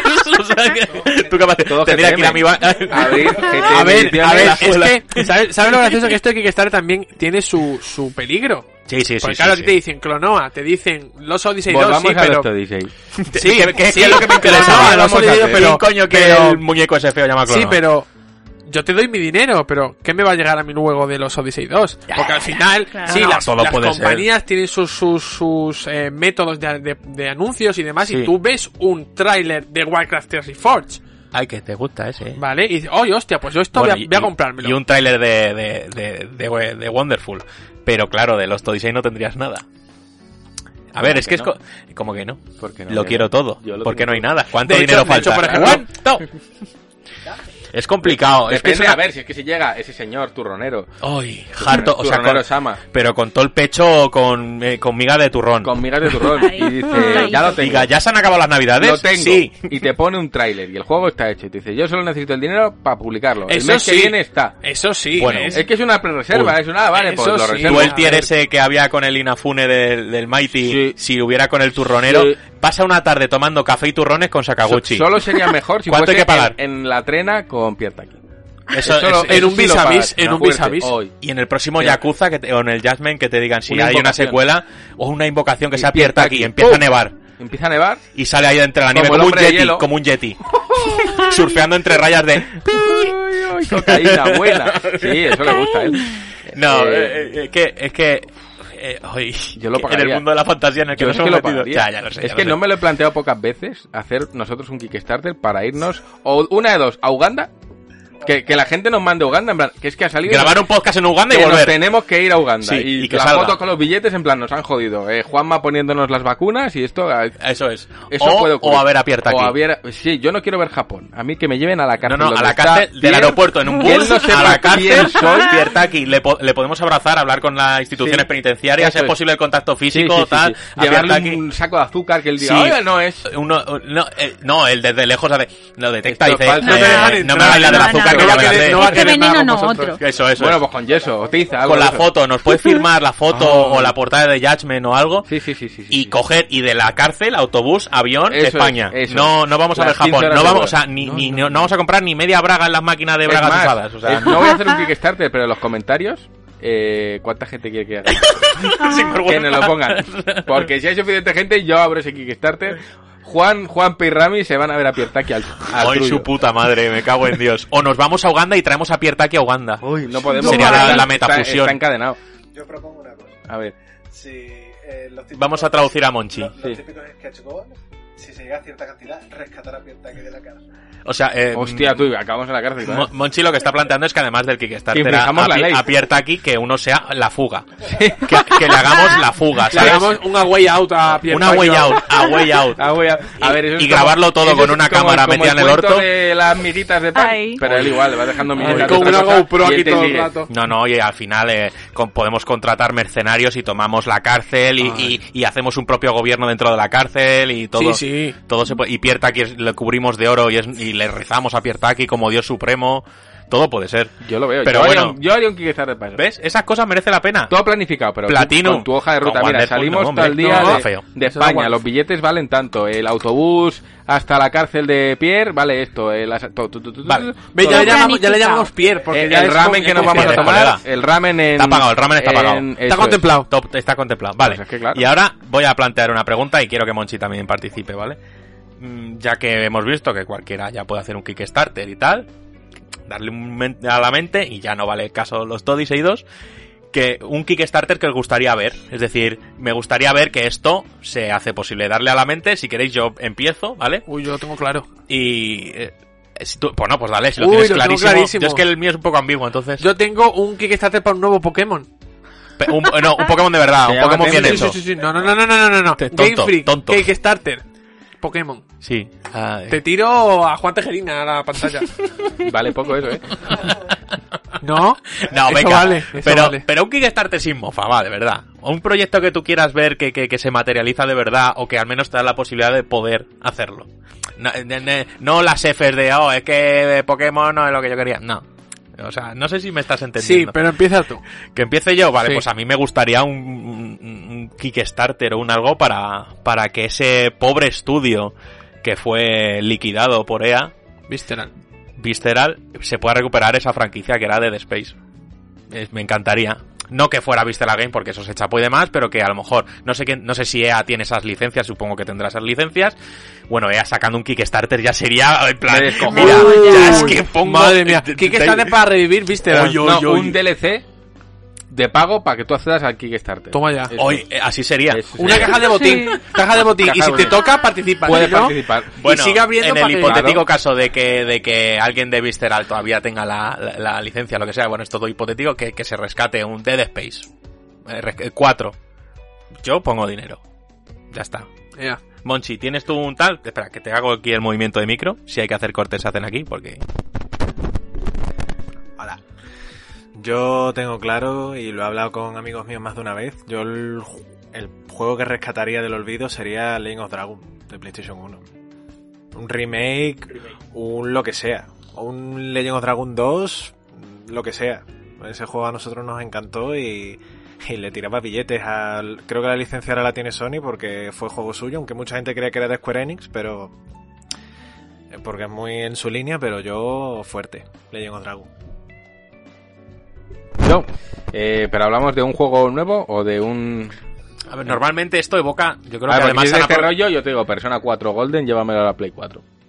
Y eso es Bueno, vale, fácil, oye, oye, sí, oye, es que posible. sí, Ahora, no si existe ya y tal. fantasía, o sea, en plan clínica de desintoxicación, Pierre, eso no. No, no, lo queremos intoxicado. Pues claro. Le queremos Eh, en la cárcel. Para saber dónde está. Porque si está libre no sabemos Está dónde dieta, está. Claro. ¿En qué antro andas? sí, estás en Cabuquicha seguro, claro. Eh, y si no, a ver, algún juego, una fantasía, eh, un MMO de Pokémon. En plan, que Eh, se... difícil. Sí, eso es, pero con la marca oficial. Ya. Que se borren las barreras de no puedes hablar con la gente, a mí eso me, me revienta. Mm, Algo así, y yo ya, bueno, pues me doy de baja de GTM, yo ya me... Eh, ¿La hacéis vosotros? la ¿La hacéis vida me, termina me aquí. garantizo X años de suero en vena y... Sí, sí. Y, y y a, y funcionar. Sí, sí. Ya me iré comiendo al perro, lo que haga falta, Lo lo, voy dosificando. Tranquilamente. Bueno, eh, Juanpe, que tú... Pues no. Seguramente tenga alguna, alguna fantasía por ahí que no recuerdo ahora mismo, pero por ejemplo, estoy recordando ahora mismo que tú comentaste hace un par de. Bueno, hace bastantes podcasts. ¿De Order? Sí, bueno, Pues eso- mira, eh, exactamente. Un Kickstarter para que Ready at Dawn Pues mm, sí, pues se tome su yo- tiempo pues- y se haga su de pues yo Order. pongo dinero. Pues yo también pongo dinero. 87. Pe- Porque era 86 el otro, Claro. ¿no? Este 87. El 87. Que sea como también. cuéntame, que vayan pasando los años y- y, Eso ya es. tengan ahí la movida de pues Y es que estamos cogiendo ya la, exactamente. la- la época Es que actual. los, los caballeros eran vampiros, tío, es que estoy seguro. Es que es la No hostia. se reflejaban en los espejos. No, no, no, que ahí hay, es que un lore, extraña, tío. una cosa extraña, la la sangre esa, claro. Es que, a ver, Yo lo pues sabía, digo, todo vampiro, ah, claro. ¿por qué no Luego le- les pasaba las patatas a Leolin en el bar y te decían, no, es que yo a mí el ajo. Entonces, claro, son, son indicativos no. que, que, claro. No bebo, he dicho que no bebo. Pues de Order, tío. Es que qué juego que yo sé que si hubiera sido lanzado como hoy en día, en plan como ha sido Hellblade, la gente hubiera dicho, ole, un A mí, jueguito a tal. mí me eh". encantó, eh. ¿Sabes? Pero llegó fue en la época de... pronto. Llegó, llegó demasiado pronto. Fue como Era un adelantado a su tiempo. Sí, como Dreamcast. Y aunque fuera simple y tal, pero es que llegó cuando la gente tenía la conciencia de un sandbox de 200 horas. Entonces, obviamente, era muy parco en contenido en comparación a tal. Y bueno, Naza, no sé si quieres añadir alguno aparte del de Clonoa. Si que dijeras tú ahora, pues mira, el Final Fantasy VIII remake, pero que me lo hagan en 20 episodios. Como el 7 va a ser Uh. en 7 episodios, ¿eh, Monchi? ¿Eh? ¿Cuántas veces vas a pagar Final Fantasy? La que haga falta, ¿no? Vale. No sé, ahora mismo. Bueno, un remake del 8, oye, para ti. Sí, creo que es un deseo ocho. muy fuerte porque Sí, es y más. No, y no ese Yo- pintado de cara de Squall que sí muy guapo y luego ves el fondo horrible. El fondo es más. eh, La cara de Squall es más, fon- es más guapa que el fondo. Sí, porque sí. los, Los fondos, los fondos. Está fondón o Squall. Y luego lo ves en el Kingdom y dices, "Uf, ese Squall Ese me gusta lo a mí. quiero en juego. Lo quiero en mi Squall, cama. en- Ese cual lo quiero en mi cama. Eh. Eh, bueno, pues oye, no es un mal deseo porque Final Fantasy VIII, que luego tampoco es el mega querido de todo Cristo No. y No, tal, pero- es más eh, tal. Pues es un buen deseo, pues oye. Pues sí. Square Enix sacando un Kickstarter. Es que claro, si ya lo hemos visto aquí, es que cualquier día ves a, pues eso, a EA sacando un Kickstarter. Ah, todo puede ser. Todo Así puede que, ser, pero depende cómo lo nada, hagan y que ofrezcan, si es que es como todo. Si la gente quiere poner su dinero por algo. Kickstarters entonces sí, Sí. pero... pero bien hechos. Pero, pero, ¿no? Pero. O sea, Tiene matices, nichazos entendemos. También, también es que tiene como un componente, ¿no? De. Yo me lo imagino, en el caso de, pongámosle, de Pokémon. Al final tienes acceso a una serie de bienes que sabes que no llegarán a la tienda nunca, que es Uy, el modelo y compra. exactamente, y eso es lo que la gente también le Como impulsa. yo ya me lo iba a comprar, pues encima lo pongo aquí, me saldrá más barato, me llevo X cosas y Mm. siento que soy parte de que se ha hecho posible esto. Y Lo que entiendo con y- cosas y- muy fan. Vale, y ya tiro de ese hilo. Sí. Es en plan, hay un tier que pagas Sí. mil euros, ¿vale? Sí, los pago. Y, y dices, pon tu nombre a un Pokémon. ¿Qué Ese- nombre le pondrías? sueño. Oh, Pero no. No, Sonsi. no. Taki. Taki, Taki, Taki. No. De aquí ya existe un nombre Hero, de una- Hero Kick. Eso, la, no, la pero eso puede, ser, héroe. eso puede ser el nombre de un movimiento Pokémon. Takik. También. Patada, Pues que hay mucho, patada O Quintón. turronero. Te Turronero. ha tocado turronero. Turronero. Turronero. Eso es, Tejerín. tejeringas. Eh, no, Oye, eh, pues el Tejerín puede ser un únimo de, de Nino Kuni, ¿eh? Tejerín. Hostia, o Galápago. Hoy que te gustan las uñas de Galápagos. Yo tengo un Ramibot en Nino Kuni. Sí. Eso es. Bueno, Es que, sí, no, eso sería una decisión difícil, ¿eh? Me podría tirar meses en plan, Dios, es la el decisión nombre más importante de mi puta vida. Sí, sí. Igual con un futuro hijo no tendrías tantos problemas. No, pero con no, un no, no, Pokémon- pero coño, tío, es que es, que un Pokémon, que va a pasar a la historia. Claro, y si lo pudieras diseñar, guau, eso te podría, eso te pondría el, el- lo que viene siendo el miembro. Sí, sí, sí, o sea... Además es que yo me acuerdo que cuando conseguí los 151 originales en Sí. aquella época, yo lo hice pensando, es que cuando lo haga me van a dejar crear mi propio Pokémon. Ah, tenías tú esa idea en la cabeza, ¿no? Sí, porque además Ah, creo que te hablaban de un Pokémon diseñado, un Pokémon que luego que nadie, te, que nadie te lo dijo. Mewtwo, tal, pero yo iba Claro, flipando, en es que plan, no esto estaba. está claro, está clarísimo, Que yo. y cuando me acuerdo que me dieron ese diploma, dije, ¿dónde está mi...? ¿Cómo lo creo, sabes? Yo me imaginaba en plan, pues la cabeza de ¿Dónde uno, está mi potato? como, ¿Dónde está mi por potato aquel de entonces Pokémon? hacía las cosas, Sí. en plan, pues una cabeza, un... Yo, yo pero, Eso lo puedes hacer en Monster Rancher, ¿Ves? en el juego de PlayStation. Pues yo quería eso, pero en Pokémon. Más o menos, pude. puedes combinar dos, dos bichos. Dios, es que me lo imagino. Uf. Yo pagaría, ¿eh? Con muchos brazos. Pues nada, a ver cómo a ver cómo van tirando esta idea del Kickstarter, cómo la va a re- porque mucha gente va a recoger el testigo. Yo Hombre. creo que vamos a ver más Mm. Kickstarters en Sí. yo creo que se ha abierto ya la veda de una manera muy A clara es que lo estoy viendo en CD Projekt o algo así, en plan, ¡ah! A tomar por culo. en Rockstar, Sí, sí, sí. en, Dan Houser. en Take Two. Traigan de vuelta a Dan Houser que nadie quiere escribir aquí. Eso es así. Eh, pues yo qué sé. Ya a- y hasta aquí el debate que no sé si ha sido muy mucho debate, pero, No, una, pero es que al una final- tertulia. Una- eh, que nosotros tenemos esa visión de que, joder, yo quiero sacar algo, pero es que si luego me lo, me lo termino comiendo y si tal, entonces por eso estoy Claro. dispuesto a A un ver, nichazo Kickstarter, a- sí. un de- juego popular de Star Wars, Kickstarter Hablando no. de, de GTM como tal, ¿cuántas veces nos han pedido un montón de cosas que nos encantaría sacar? Pero que, No podemos por músculo. Vas a vender 10 Claro, y la producción es metacara. Es que no se puede, o sea, las, las- los archivadores de revistas que se llevan de- pidiendo desde hace eones, es que es imposible. Es que la producción no baja de 15 euros el archivador. A precio coste, ¿a A cuánto tengo coste, que venderlo yo? a precio de como mínimo 500. Entonces, Claro. ¿Voy a vender 500? ¿Para empezar? No. No. Y si son 15 euros, ¿a cuánto lo tengo que vender yo? Más cómo lo envío, más cuál es el embalaje, más eh, ¿qué me sale? Un archivador a 40 pavos, no lo va a comprar nadie, Obvio. te los comes. Sí, Es complicado. sí, sí. Son ya, cosas te, que, ya que- te digo yo, Wonderful 101 sale las estanterías directamente de- del game y demás. Y, y ese millón y pico es que ni lo recaudan en ventas. Ese millón y pico que llevan ahora en Kickstarter No, no, no, no, lo no. consiguen No, en ventas. no, no. Ya está y lo han conseguido por mm, cómo lo han hecho. Hmm. Y ya está. Entonces, Kickstarter para nichos, sí. Kickstarter para todo, no. No, Ya está. exactamente. Y eso es- esa, es, esa es mi postulación. Mike Tinan, bueno. Bu- Ese sí que fue bueno también. Así que bueno, creo que con esto concluye el debate. Ahora viene Megaman, acompañado Otra de, vez, que de- le, le vamos a llamar ya De a Megaman, le vamos a llamar ya Megapollo. pues de- me- Megapollo y aparte ya le vamos a decir, bueno, pues como el miembro del equipo titular, Megaman está aquí como un programa más, ha venido. Ha venido Megaman. Así que os dejamos con Javi Bello con su entradita de Megaman y volveremos en breve con el Caspómetro.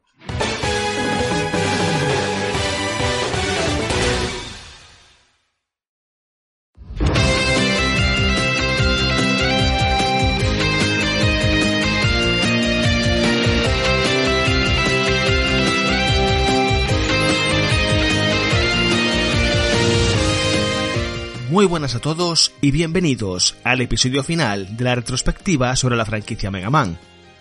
Sin lugar a dudas, este ha sido el reportaje más extenso que he dedicado a una sola serie de juegos. Pero es que las aventuras del bombardero azul abarcan más de 30 años de historia, y resumir brevemente algunos de sus títulos no haría justicia al impacto que ha tenido en esta industria. Así pues, hoy repasaré las últimas dos sagas de esta extensa franquicia, que arrancarían con fuerza a principios del milenio para terminar marcando el ocaso de la serie con el fin de su primera década, después de masar casi 20 juegos entre ambas sagas si contamos las múltiples versiones que tendrían varias de sus entregas. Mega Man Battle Network y Mega Man Star Force volvieron a reinventar la fórmula de la franquicia, adentrándose en el terreno del rol y del coleccionismo, inspirados por cierta saga de la Gran N viviendo unos cuantos años de gloria hasta que la euforia pasó y Capcom decidió pasar página con una de sus mascotas más emblemáticas.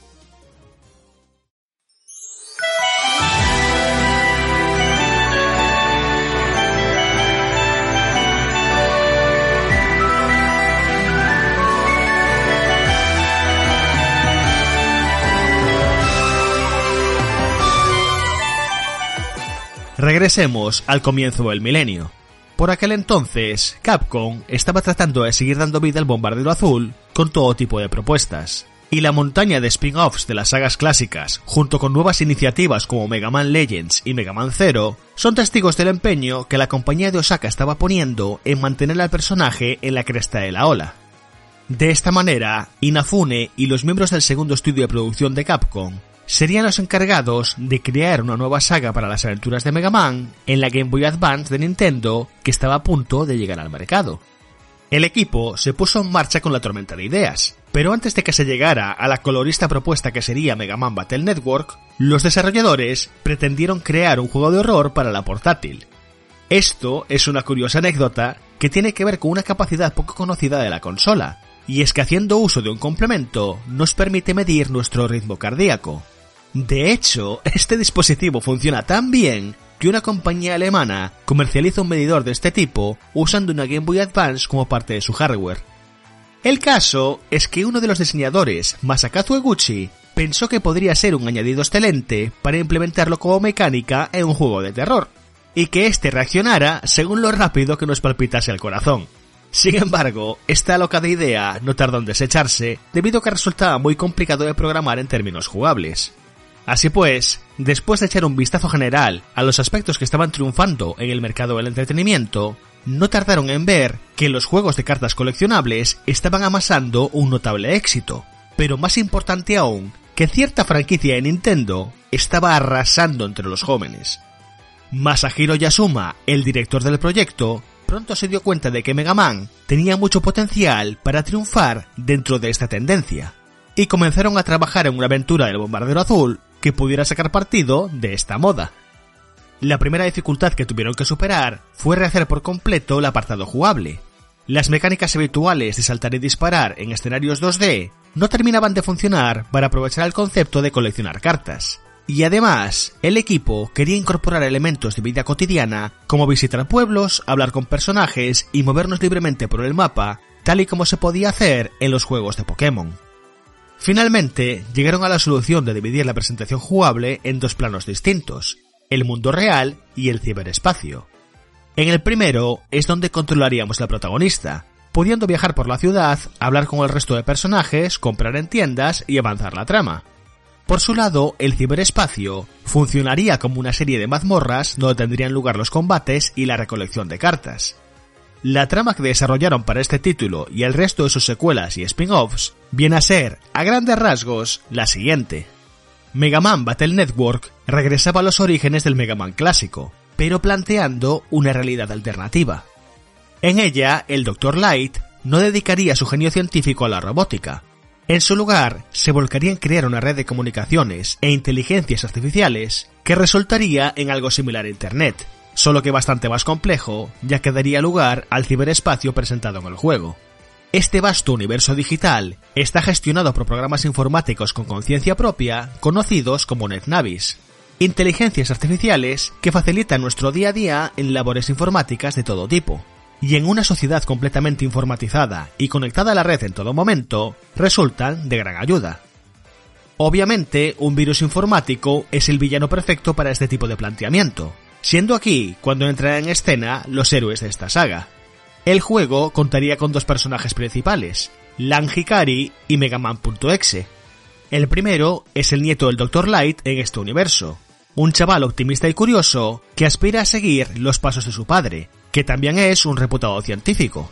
Su net navi personal es Megaman.exe, y juntos no tardan en verse involucrados en varios incidentes a lo largo de la ciudad y el ciberespacio causados por un grupo terrorista liderado por el Dr. Willy y que se hacen llamar World 3, o dicho de otra manera, WWW.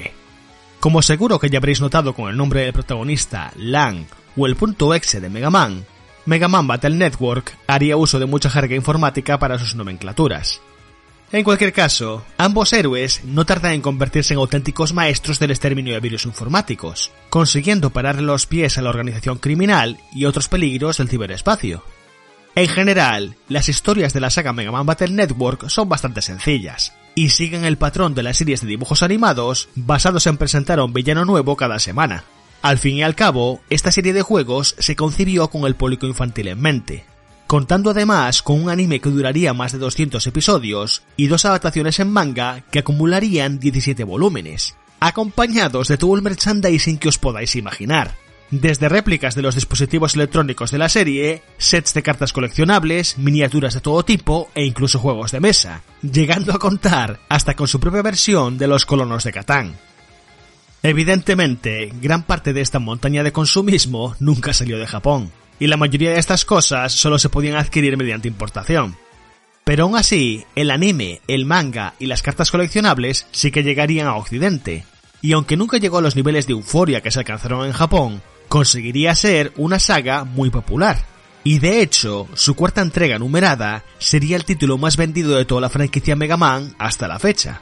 Así que se podría decir que imitar una de las sagas fetiche de Nintendo le había salido realmente bien a Capcom.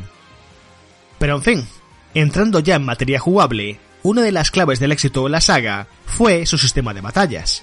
Lejos de querer ser un simple clon del combate por turnos que ofrecía Pokémon, Mega Man Battle Network nos proponía un action RPG cuyos enfrentamientos tenían lugar sobre una cuadrícula virtual de 3x6 cuadrados y segmentados a la mitad para representar las zonas dominadas por Mega Man y sus enemigos. La acción de la pelea transcurre en tiempo real pudiendo mover a Mega Man por los recuadros de nuestra zona para evitar los ataques de los oponentes al tiempo que respondemos disparando con nuestro fiel Megabuster. Para darle algo de vidilla a este planteamiento estaba el sistema de cartas del juego, que en realidad son chips de batalla, mejoras virtuales con las que Lan puede equipar a Mega Man durante la contienda, para proporcionarle todo tipo de ataques y defensas. Estas equipaciones se pueden ir añadiendo cuando se llene una barra en pantalla, que nos otorga una ventana de acción para elegir los chips que tengamos disponibles en nuestra colección. Y a medida que derrotamos enemigos en el ciberespacio y vencemos a los jefes, conseguimos cuantiosas mejoras para las habilidades de Mega Man. El aspecto estratégico del juego consistía en personalizar el set de chips que tenemos preparados para los combates, pudiendo crear combinaciones con un máximo de 30 chips. De esta manera, cada vez que se llenaba el medidor de batalla, se nos proporcionaban 5 chips extraídos aleatoriamente de nuestro set, y así íbamos configurando nuestro abanico de opciones conforme se desarrolla la pelea, permitiendo que pudiéramos adaptarnos a cualquier enemigo con la preparación adecuada. Este sistema de batallas resultó ser tremendamente popular, y uno de los principales responsables del éxito de estos juegos, que conforme fueron saliendo nuevos títulos, incorporaron nuevas mecánicas.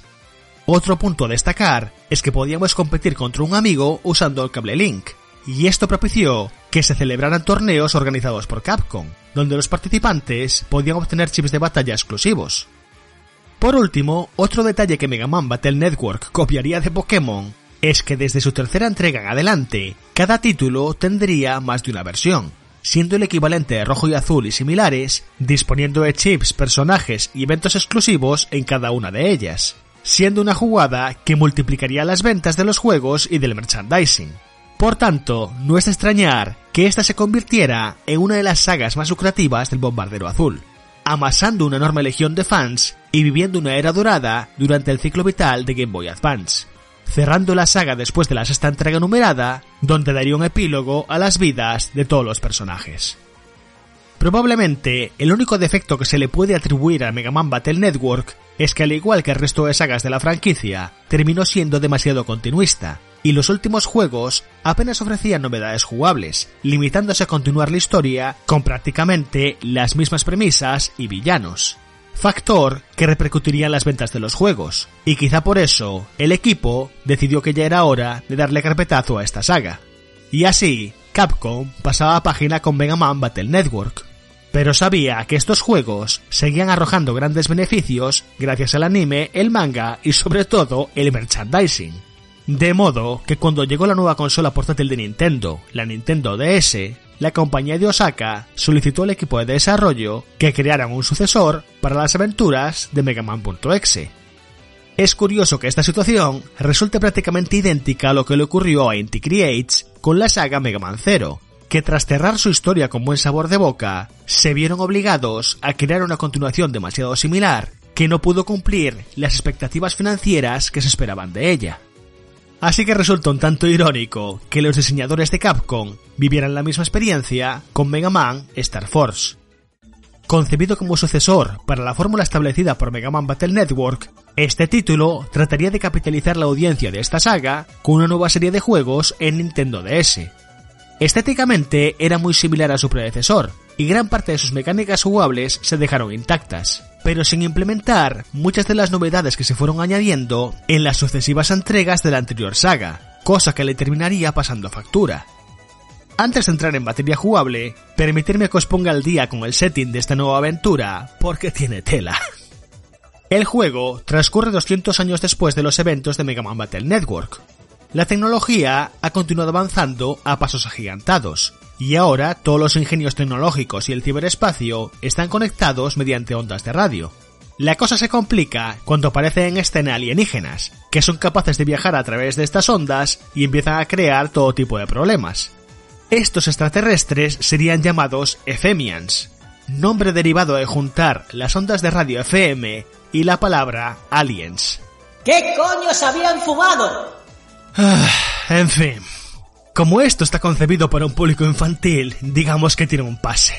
Aunque eso no quita que sea una ida de olla de las gordas. Porque continuando con esta chaladura, el padre del protagonista es un astronauta que se pierde en el espacio cuando aparecen los Ephemians, pero termina entablando amistad con un Ephemian bueno, con el que se fusiona y con el que termina regresando a la Tierra para poder ayudar a su hijo, Gio Stellar, quien es el protagonista de esta aventura. Después de explicarle lo que le pasó a su padre, este Ephemian, que se hace llamar Omega Sis, se fusiona también con Gio, otorgándole multitud de poderes con los que poder hacer frente a la amenaza alienígena. En fin, por el bien de mi cordura, dejo ya de lado la historia, ya que no hay mucho más que contar, y la chicha del juego está en su apartado jugable. Debido a que todo el mundo está conectado por las ondas de radio, el ciberespacio es representado por estas emisiones, aunque en esencia siguen funcionando igual que las mazmorras virtuales de la anterior saga. A la hora de combatir sí que hubo un cambio notable, y es que ahora la cámara se sitúa a espaldas del protagonista, planteando una perspectiva en tercera persona para los tiroteos en el ciberespacio. El principal añadido que incorporaba Mega Man Star Force es que el héroe puede transformarse en versiones más poderosas, obteniendo nuevos poderes y ataques sónicos, una vez más, el juego llegaría con tres versiones diferentes, que ofrecerían formas exclusivas para cada uno. los chips de batalla fueron sustituidos por cartas de comandos, pero que básicamente funcionaban igual. Sin embargo, Capcom sacaría partido de esta situación al comercializar packs de cartas que al superponerlas sobre la pantalla táctil de la consola desbloqueaban objetos, combos, cartas y hasta jefes secretos dentro del juego. No obstante, la localización de estas cartas en Occidente fue una decisión de última hora, haciendo que Estados Unidos recibiera sets incompletos y que en Europa no nos llegara ninguno. En cualquier caso, Mega Man Star Force reutilizaba demasiados elementos de Mega Man Battle Network, siendo muy evidente que Capcom pretendió ordeñar las carteras de los fans con el mínimo esfuerzo posible. Esto también sería patente en el anime, que solo tuvo dos temporadas con episodios de apenas 10 minutos, y el manga tampoco aguantaría mucho más. En general, el juego era un remasticado de ideas que ya se habían sobreexplotado, y aunque esta nueva saga contaría con dos secuelas, tanto la prensa especializada como los fans no tardaron en destacar la falta de originalidad en la propuesta y la disparatada historia, cosa que repercutió notablemente en las ventas, provocando que Capcom no tardara en querer echar el cierre al futuro de esta saga. Los juegos de la saga Mega Man Star Force no son malos en absoluto, pero tampoco son lo que se dice brillantes, y arrastraban el bagaje de ser primos demasiado cercanos a todo lo visto en Mega Man Battle Network. Poco después del lanzamiento de su tercera y última entrega, Keiji Inafune abandonaba Capcom, y viendo que las últimas dos sagas del Bombardero Azul no habían recaudado lo deseado, la compañía de Osaka pensó que tal vez lo mejor sería dejar descansar a Mega Man una larga temporada. Hasta que llegara el momento de reactivar la franquicia, una vez el público demandara el regreso del robot saltarín más famoso del mundillo.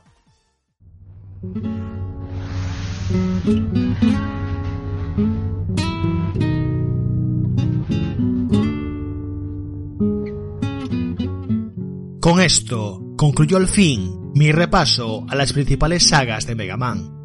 El personaje ha estado entre nosotros desde los albores de la industria, y es uno de los héroes del videojuego más conocidos del mundillo. Muchas son las generaciones de jugones que han disfrutado de sus aventuras a lo largo de las décadas, por lo que pensé que tenía que dedicarle tiempo necesario a las que mayoritariamente son sus cinco principales sagas. Por supuesto, he pasado por alto docenas de spin-offs y ports del Bombardero Azul de Capcom, pero creo que estos cinco episodios resumen bastante bien la trayectoria de un personaje que se ha ganado un hueco indiscutible en los corazones de millones de fans. Así que dicho esto, me despido por hoy. Volveré la semana que viene con una nueva ración de nostalgia en GTM Restart. Hasta la próxima.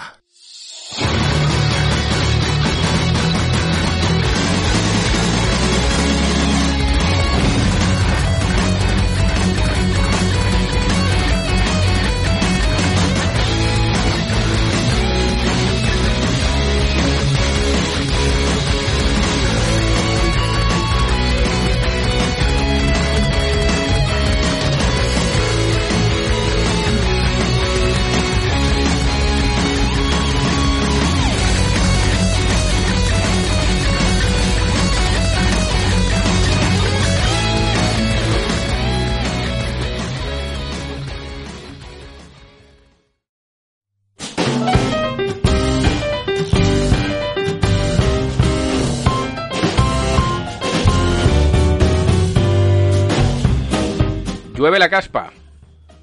Sacar los paraguas. Sacar los paraguas. Coged vuestras Sacar las HS. mascarillas. Evitad aprieta aquí. que no estos tan cerca. Coronavirus.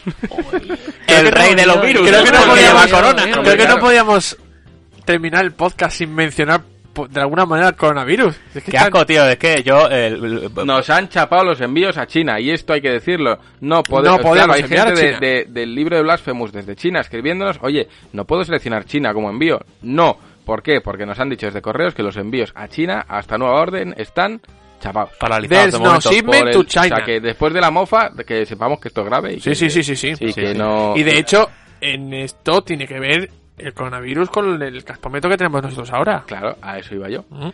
PlayStation 5 y Xbox Series X podrían retrasarse por el coronavirus. Y esto se debe, según entiendo, a que las fabricaciones y tal se están Claro. A ver, China todo. Eh, ahora mismo, después de toda la polémica que hubo, que si, si os acordáis, eh, Trump se puso tonto y dijo, pues os voy a poner más aranceles a los chinos. ¿Quién? Trump no se Trump. puso tonto, él ya va así. de También es verdad, pues se puso más tonto. Más todavía. Y le dijo a China, pues os voy a cobrar más por, por las importaciones y todo lo que me tienes que Sí, traer sí, y sí, demás. y, y muchas compañías estuvieron pensando en mover sus fabricaciones, sus fábricas, a otras, a otros lugares de Asia. Sí. Bueno, al final se calmó, la calmó. cosa y se quedaron en China.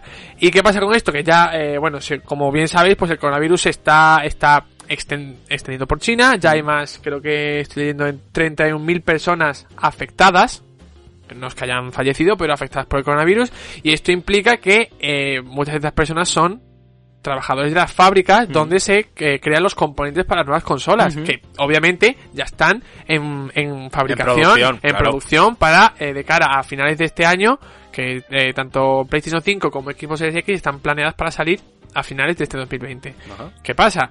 Que si las fábricas están cerradas porque no tienen personal para trabajar y no pueden producir a tiempo todos los componentes para las consolas, esto quiere decir Que las fechas se pueden retrasar. Es que veo a Sony y a Microsoft metiendo dinero en sanidad, ¿sabes? Para, por favor, cúrenme a estos señores que yo no puedo llegar tarde. Y es que Kickstarter, a lo- a lo- vacunas para Wuhan. A lo tonto, a lo tonto, a lo tonto, son casi el 50, entre el 30 y el 50% de la creación, no solo de, de consolas, sino de juegos, también está incluso en, en China para la producción y todo esto. O sea que no estamos hablando de una, de una tontería, que de producirse este cierre y de seguir expandiéndose el coronavirus, eh, pues podría afectar al lanzamiento de las nuevas consolas. A ver, esto como caspa, pues bueno, porque tampoco es un rumor, es que esto es una realidad y esto puede afectar realmente y está afectando a muchas eh, de, de- de las ya no transacciones, sino a la actividad económica de China en general. Sí, y, sí, y bueno, sí. ya podemos ser todos los conspiranoicos que queramos y ver si esto tiene algo que ver quien sea o no. Si es que ya, si la conspiración ya se expande ¿Quién en todos lados. Y la puta China. No lo sé. el conspiravirus. No, el conspirovirus. No, no lo sé. Bueno, que yo es que te- tengo varios amigos que, que les gusta el rollito este de las conspiraciones y bueno, y en fin. Ah, bueno, los, los que me contaste de los Eh, sacrificios. eh, Sí, sí, Vale, sí, vale, que toda ahí. esta gente famosa que muere en plan Ah. en circunstancias extrañas es que en realidad son sacrificios y demás, ¿vale? Entonces, ya, ya. bueno, ¿Pero para qué? ¿Para calmar la ira de un dios o...? eh, eh, bueno, pues tú te coges tu gorro de papel albal, te lo pones en la cabeza y ya me lo explicas ¿Pero tú. por qué hay que sacrificar? Yo quiero sacrificar. ¿Podemos sacrificar a Juanpe? No, sí, hombre, yo creo que sí. No tengo... Pero hay que, Juanpe- hay que aplacar la ira de Odín. sí. A Juan Pepán. Bueno, entonces ya no es que sea rumor, sino que esto es realidad, pero a ver, tampoco es que, en cierta manera, yo no creo que pueda afectar a la fecha de salida. ¿Y por qué? Yo creo que, vale, se está ensamblando en esta ciudad de China. Estamos viendo que hay problemas. Yo creo que lo suyo es movilizar todo lo que tengan ahí a otro país y ponerse a producir en otro país. Que Claro. sí, que van a cargar Sí, con más sí, gastos sí. esta gente, seguro, pero creo que un retraso. A ver, aquí la cosa, aquí la cosa es lo que, que, les puede oler, ¿eh? esto viene a, a Ojo, raíz de eh, una complicado. previsión de analistas que obviamente se encargan de, eh, de, reflexionar sobre la situación actual y al final pues irremediablemente China es un es un centro de fabricación de, absoluto, se electrónico mundial Sí. no solo para Nintendo Play- eh, No. Sony Microsoft no para muchos para muchas compañías más de hecho los iPhones se hacen en China y también están teniendo pueden tener problemas Eh, pero uno hace una lectura y dice bueno pues si está pasando esto podría llegar podríamos llegar a vernos en la pasar. situación de que precisamente porque tendrán unos plazos pues de aquí de esta fecha a esta fecha producimos tanto de esta fecha a esta fecha ensamblamos. Al final como como trabajamos nosotros para la revista y si se nos tuerce una semana se puede ir a otra semana Sí. el envío de una revista Sí. pues podría llegar a pasar lo mismo con las compañías. Otra cosa es lo que dice Ramiro. Dice si están teniendo esta situación las compañías se podrían adelantar y hacer movimientos. Pues nos llevamos la producción a, a tal país Ya, pero ahora pensemos nosotros, y es una mierda como una revista, ¿cuánto tiempo nos lleva a nosotros mover la producción de una imprenta a otra? Es Bueno, no- nosotros Es nada. que igual, claro, si es una cosa que vais a estar una semana acatarrado, es que no sabes cuánto tiempo va a estar, entonces al final... Ah, que, que, que luego yo, digo de mover ojo. como tal, pero que es que ya los movimientos dentro de China también están muy limitados Sí. y no te dejan mover las cosas a otro país porque sí, ni nada. Es decir, ahora hay un riesgo grave y esto es una epidemia o casi ya, entonces, claro, son, se, se está mirando muy mucho todo. Sí, sí. Pero claro, vamos a ver, eh, esto afecta, vale.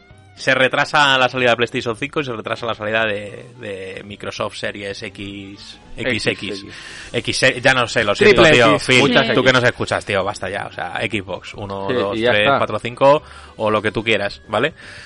Vale, eh, el impacto que eso puede tener en las compañías puede ser de, En todas, en todas que tengan juegos más retrasados de juegos más hay un es una aliada fuerte sí. o sea ya, ya vamos a jugar al tema de la caspa, pero ¿veis posible que esto pueda retrasar de verdad la salida? O sea, ¿veis que puede llegar a ser posible un retraso de la salida de las consolas? Yo no me lo imagino, pero Yo por creo lo que, leo que... lo que puede provocar, más que un retraso de la salida... O es- reírnos de lo que es el crunch cuando pues, lo Es- pongan a currar en China a toda hostia. Eso es una ley. es escasez de, de productos. De stock. Que se vayan a agotar mucho más rápido. Mira, eso Si sí que- que haya ya un... Pensado que hubiese X millones, haya menos. Que haya un vaya volumen ya agotar. Eso sí que producido. lo veo yo por ahí. que haya un volumen ya producido, ese Sí. volumen se mueva ya, se, se distribuya Sí. y es el que haya para el lanzamiento. O sea, escasez en las Puede estanterías, ser, ¿no? sí, este tipo De cosas, más que afectar en que pues sale más tarde, es que pues salen menos. Obviamente para, lo hemos para- vivido con la revista, te puedo enviar la mitad de la tirada. Sí, sí, La sí, es verdad, porque no ha sido posible. precisamente llegar, por lo que tú dices, es decir, por el impacto que tendría un retraso, cuando ya se han anunciado las fechas aproximadas, pues es mejor, pues mira, tiro con lo que tengo y ahora ya vamos viendo cómo, cómo lo hacemos. Joder, chaval. Sí, pues sí. vaya liada guapa, ¿eh? Puede, puede afectar, sí, pero a ver, yo creo que el tema del coronavirus, según dijo un experto allí en, en China, como que estaba muy cerca ya de llegar al cenit y que ahora ya solo iba a descargar, a, a descender los casos, como que ya había llegado al techo. Igual en dos semanas nos Es hemos que olvidado. yo hace tiempo leí la noticia de, de eso, de, de que incluso la producción de Nintendo Switch estaba teniendo problemas Ah. porque tal. Y yo de, les hacer lo típico de, ja, joder, el, el clickbait, joder, cómo aprovechamos el SEO coronavirus, Nintendo y tal, para tal, hacer noticias, Faltaba pero coño, fa- sí, faltaba, eh, yo qué sé, mm, CD Projekt Real Red no podrá vender más. Eh, Florentino. Bueno. Florentino. Entonces, hostia, eso es un problema real que, que, que ha tenido una magnitud acojonante. Entonces, hostia, a ver qué pasa, ¿sabes? Pero yo, yo creo que, que puede incluso afectar a la fecha de salida. Así que, ¿Por poder? pues caspa, pero caspa que infecta. Sí. De esta caspa. Sí, sí, sí, sí, sí, sí. Tapa Poneos- infecciosa. pon- Caspa Poneos- fina, porque es muy posible. El No, caspavirus. Caspavirus. ¡Ay! El caspavirus. Ya está, rebautizando sección. Rebautizando sección, el caspavirus. El caspavirus. A mí me vale. Vacunarse. Ay, bueno, pues acabamos con esto. Vamos a dejar un minutito de música y entramos con las preguntas del socio.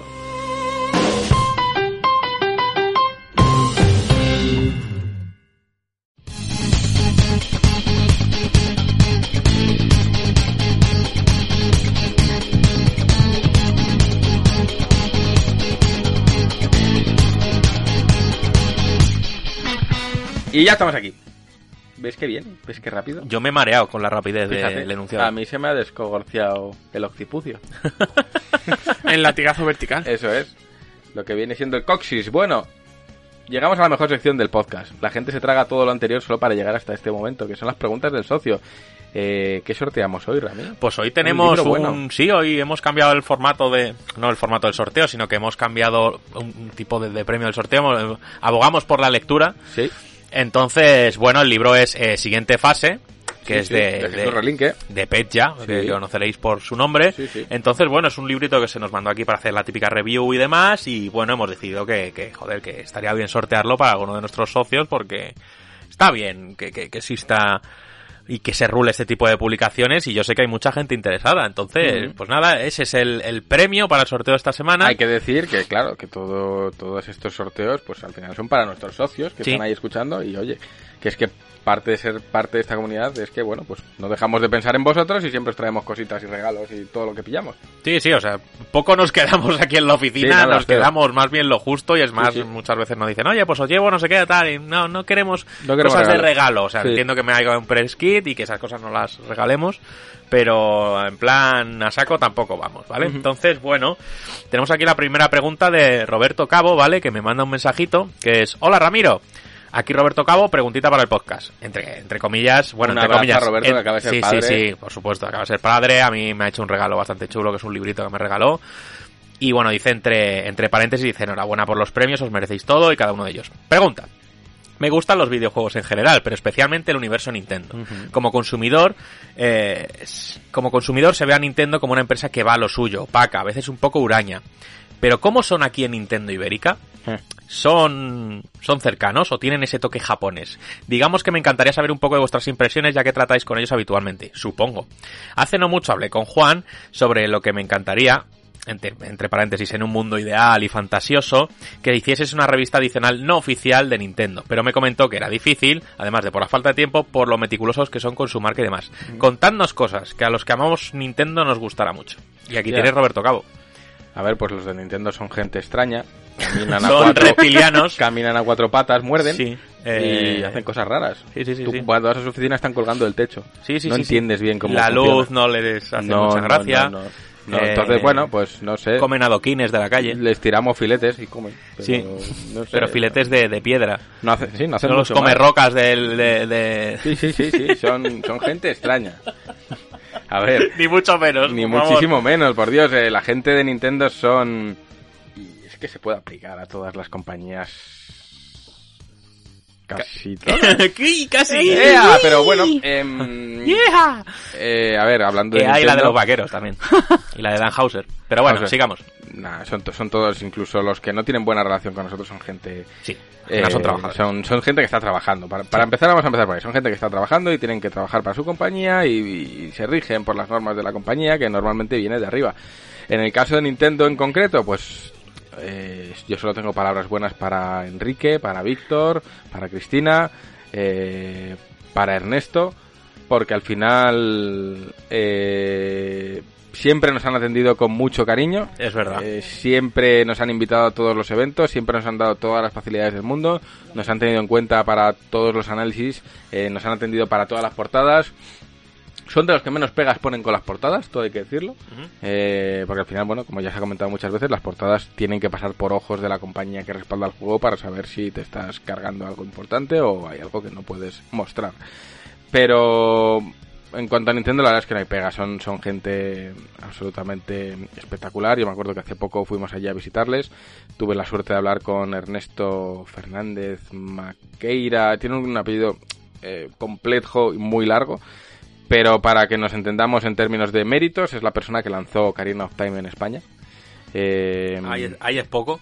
también lanzó la Nintendo 64 y desde y me dijo mira desde que Ocarina of Time fue el último juego que permitimos en España que no saliese en español y Ocarina of Time tenía su traducción hecha pero bueno no pudo no hubo tiempo para meter nada de cartucho por eso salió en un, en un folleto aparte pero bueno, ya te digo, hablar con ellos, acceder a personas de este nivel es tan fácil como ir allí y decir, hola, estoy aquí. Y vienen, hablan contigo, son gente espectacular. La verdad es que no tengo ninguna pega, incluso con Omar, que ya no está, eh, pues gente de 10 con Omar, eh, Juan y yo fuimos a comer una vez, estuvimos hablando de Pokémon.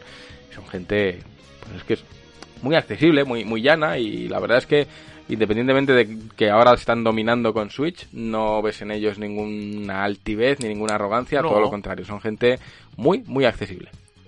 Pues ahora, ahí tenéis vuestra respuesta y bueno, también nos gustaría mandar un, Mm. un saludo y todo el apoyo del mundo a, a, a Víctor, Víctor. A Víctor. ¿Vale? Víctor le han diagnosticado un problemilla y, un- y bueno, está ahora Se retiró quimio, de los- Se retiró temporalmente y ojalá vuelva pronto porque... Mucha fuerza, sabemos que más o menos lo está llevando Sí, sí. bien, a veces va a dar reportes, oye, va todo bien, esto y tal, pero, ahí pero bueno, tío, mandarle luchando. todo Es un- su ánimo porque Mucha fuerza. en todas las presentaciones que he estado, ahí estaba el tío Sí, sí, sí, sí. y siempre con una sonrisa y Un tío siempre tal. y- agradable como, como poco. Sí, sí, muy igual que igual que Enrique, los dos son Totalmente. de 10. Así que nada, vamos con la pregunta, esta vez en audio de Diego Fernández.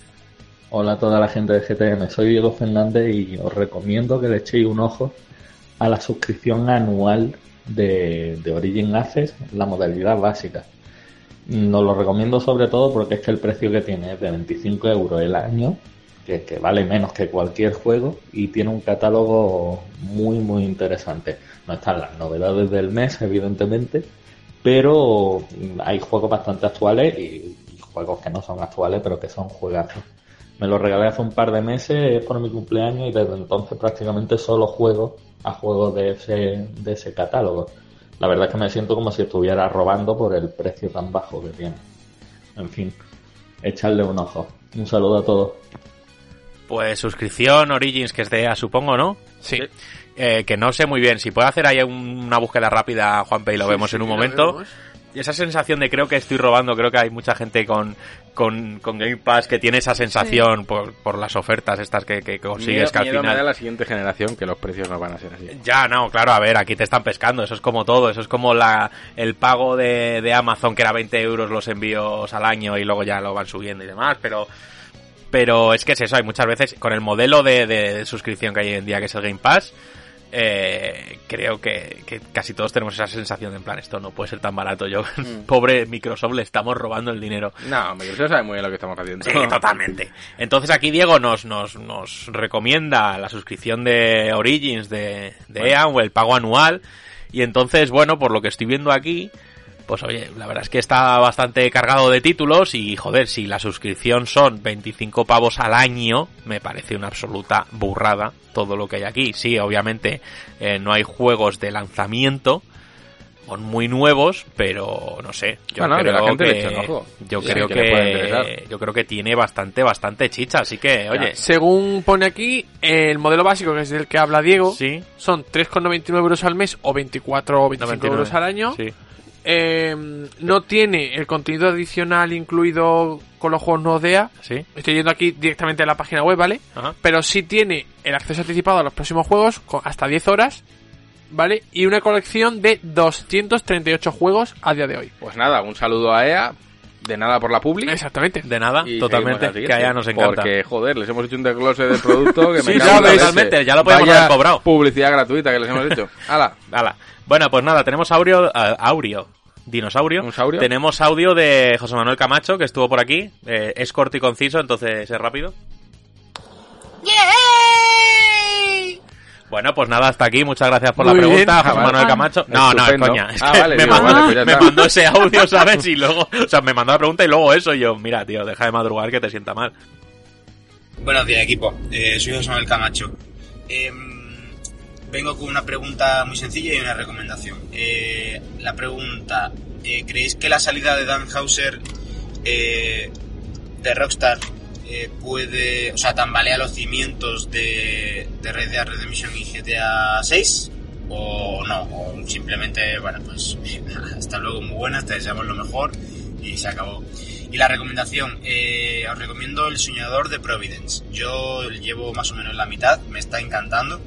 Y es de Carlos Gurpegui y trata el legado literario de, H.P. Lovecraft en el universo de, los videojuegos. Así que bueno, eh, mola bastante si os gusta todo lo que es Lovecraft y su, universo o queréis conocer un poquito más sobre él y, y nada más. Venga, un abrazo.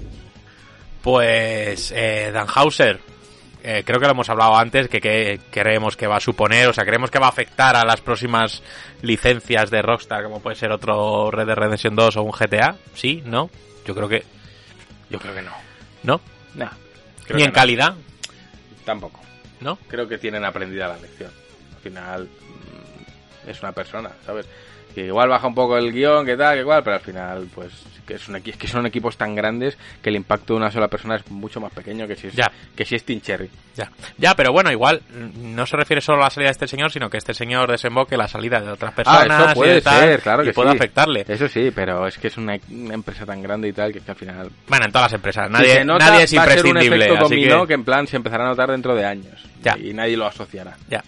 Y bueno, eh, respecto a la recomendación que nos ha hecho, yo Pues estoy seguro que le hicimos una reseña en la revista. sí. Ahora mismo tengo a Juanpe como loco buscando la, la estantería a ver en qué número era para decíroslo, pero ese juego sí está reseñado por Juego, nosotros. no, libro. Ese libro, perdón, sí está reseñado por nosotros. Y, y bueno, ahora cuando lo encontremos, pues ya lo decimos dónde Ya está, por si, que, por si le queréis echar un vistazo. Vale, tengo aquí la pregunta de Josafat Vicente. Bueno, Hola, mi pregunta para el podcast de esta semana es la siguiente. ¿Le habéis dado a Kentucky Road Zero? Si es así, ¿qué opináis del juego? Lo tengo en la recámara de Red Strings Club. Y dice que, que, bueno, que si tenemos alguna recomendación de un juego parecido a The Red String Club, que parece ser que a Josafat le ha marcado la puñetera vida. no he jugado. y tal. Entonces yo, es que a Red String Club he, he oído tanto de hablar, pero que he jugado tan, bueno, tan, No tan nada. No, no, ¿Tú has jugado a la de Red String Club, Juanpe? Me suena No. que sí, ¿no? No, a no Borja. Ruete le gustó mucho. Sí. Pero nosotros no hemos Eh, Sabemos no que lo narrativamente es la leche. Ahora que decís Borja Ruete. De Borja Ruete es la reseña del Señor de Providence, que la he encontrado, que está en el número de junio de 2018, Que es favoritos. el número 30, ¿vale? Ujú. Mario Tennis Aces, la portada oficial. Sí, sí. Número favorito, venga, ya di por qué. No, no, favorito Que no, es de por- los por, el tema de los colores, que ahí Y sacamos por eso, el por eso. color corporativo nuestro. El, De ese número. Ese amarillo verdoso color pelota de tenis. Exactamente. Sí. Bueno, pues Josafat, tío, lo sentimos, no hemos probado el juego, o al menos los que estamos aquí, entonces pues no te podemos recomendar nada. Nada. Así que, pero agradecemos un montón que hayas claro participado. Así que muchas gracias y anímate la semana que viene. Vale, tenemos aquí una pregunta de mm, Víctor Cirujeda, ¿vale? Acabo de terminar eh, Dragon Quest 9S después de 89 horas y me ha dejado un vacío interno que hacía tiempo que no sentía. ¿Qué juegos os han dejado así? Es decir, ¿qué juego habéis terminado que dices, yo ya es que yo ya no sé a qué jugar, yo ya para qué voy a jugar más si a mí esto ya ha terminado con mi vida? Lo dices tú, lo digo yo. Mira tú. Mira tú. ¡He pi! ¡No! ¡Ah, mierda! ¡Joder! Sonic Forces, coño. y, y, y Monchi por detrás, no, los Odyssey, claro. No, no, no, no, no, no. no. Sonic Forces. Me dejó un vacío. como- Pero de intestinos. Eso es, como cuando estás fatal del estómago y... Y, y descargas. Dices, Dios, me he quedado Este- hueco. este- Creo que se me ha salido algo del cableado Este, de mi este cuerpo. juego, Sonic Forces no estaba para Switch. Sí, sí, sí, sí, por supuesto. mira, Casi es un juego perfecto para irte al baño.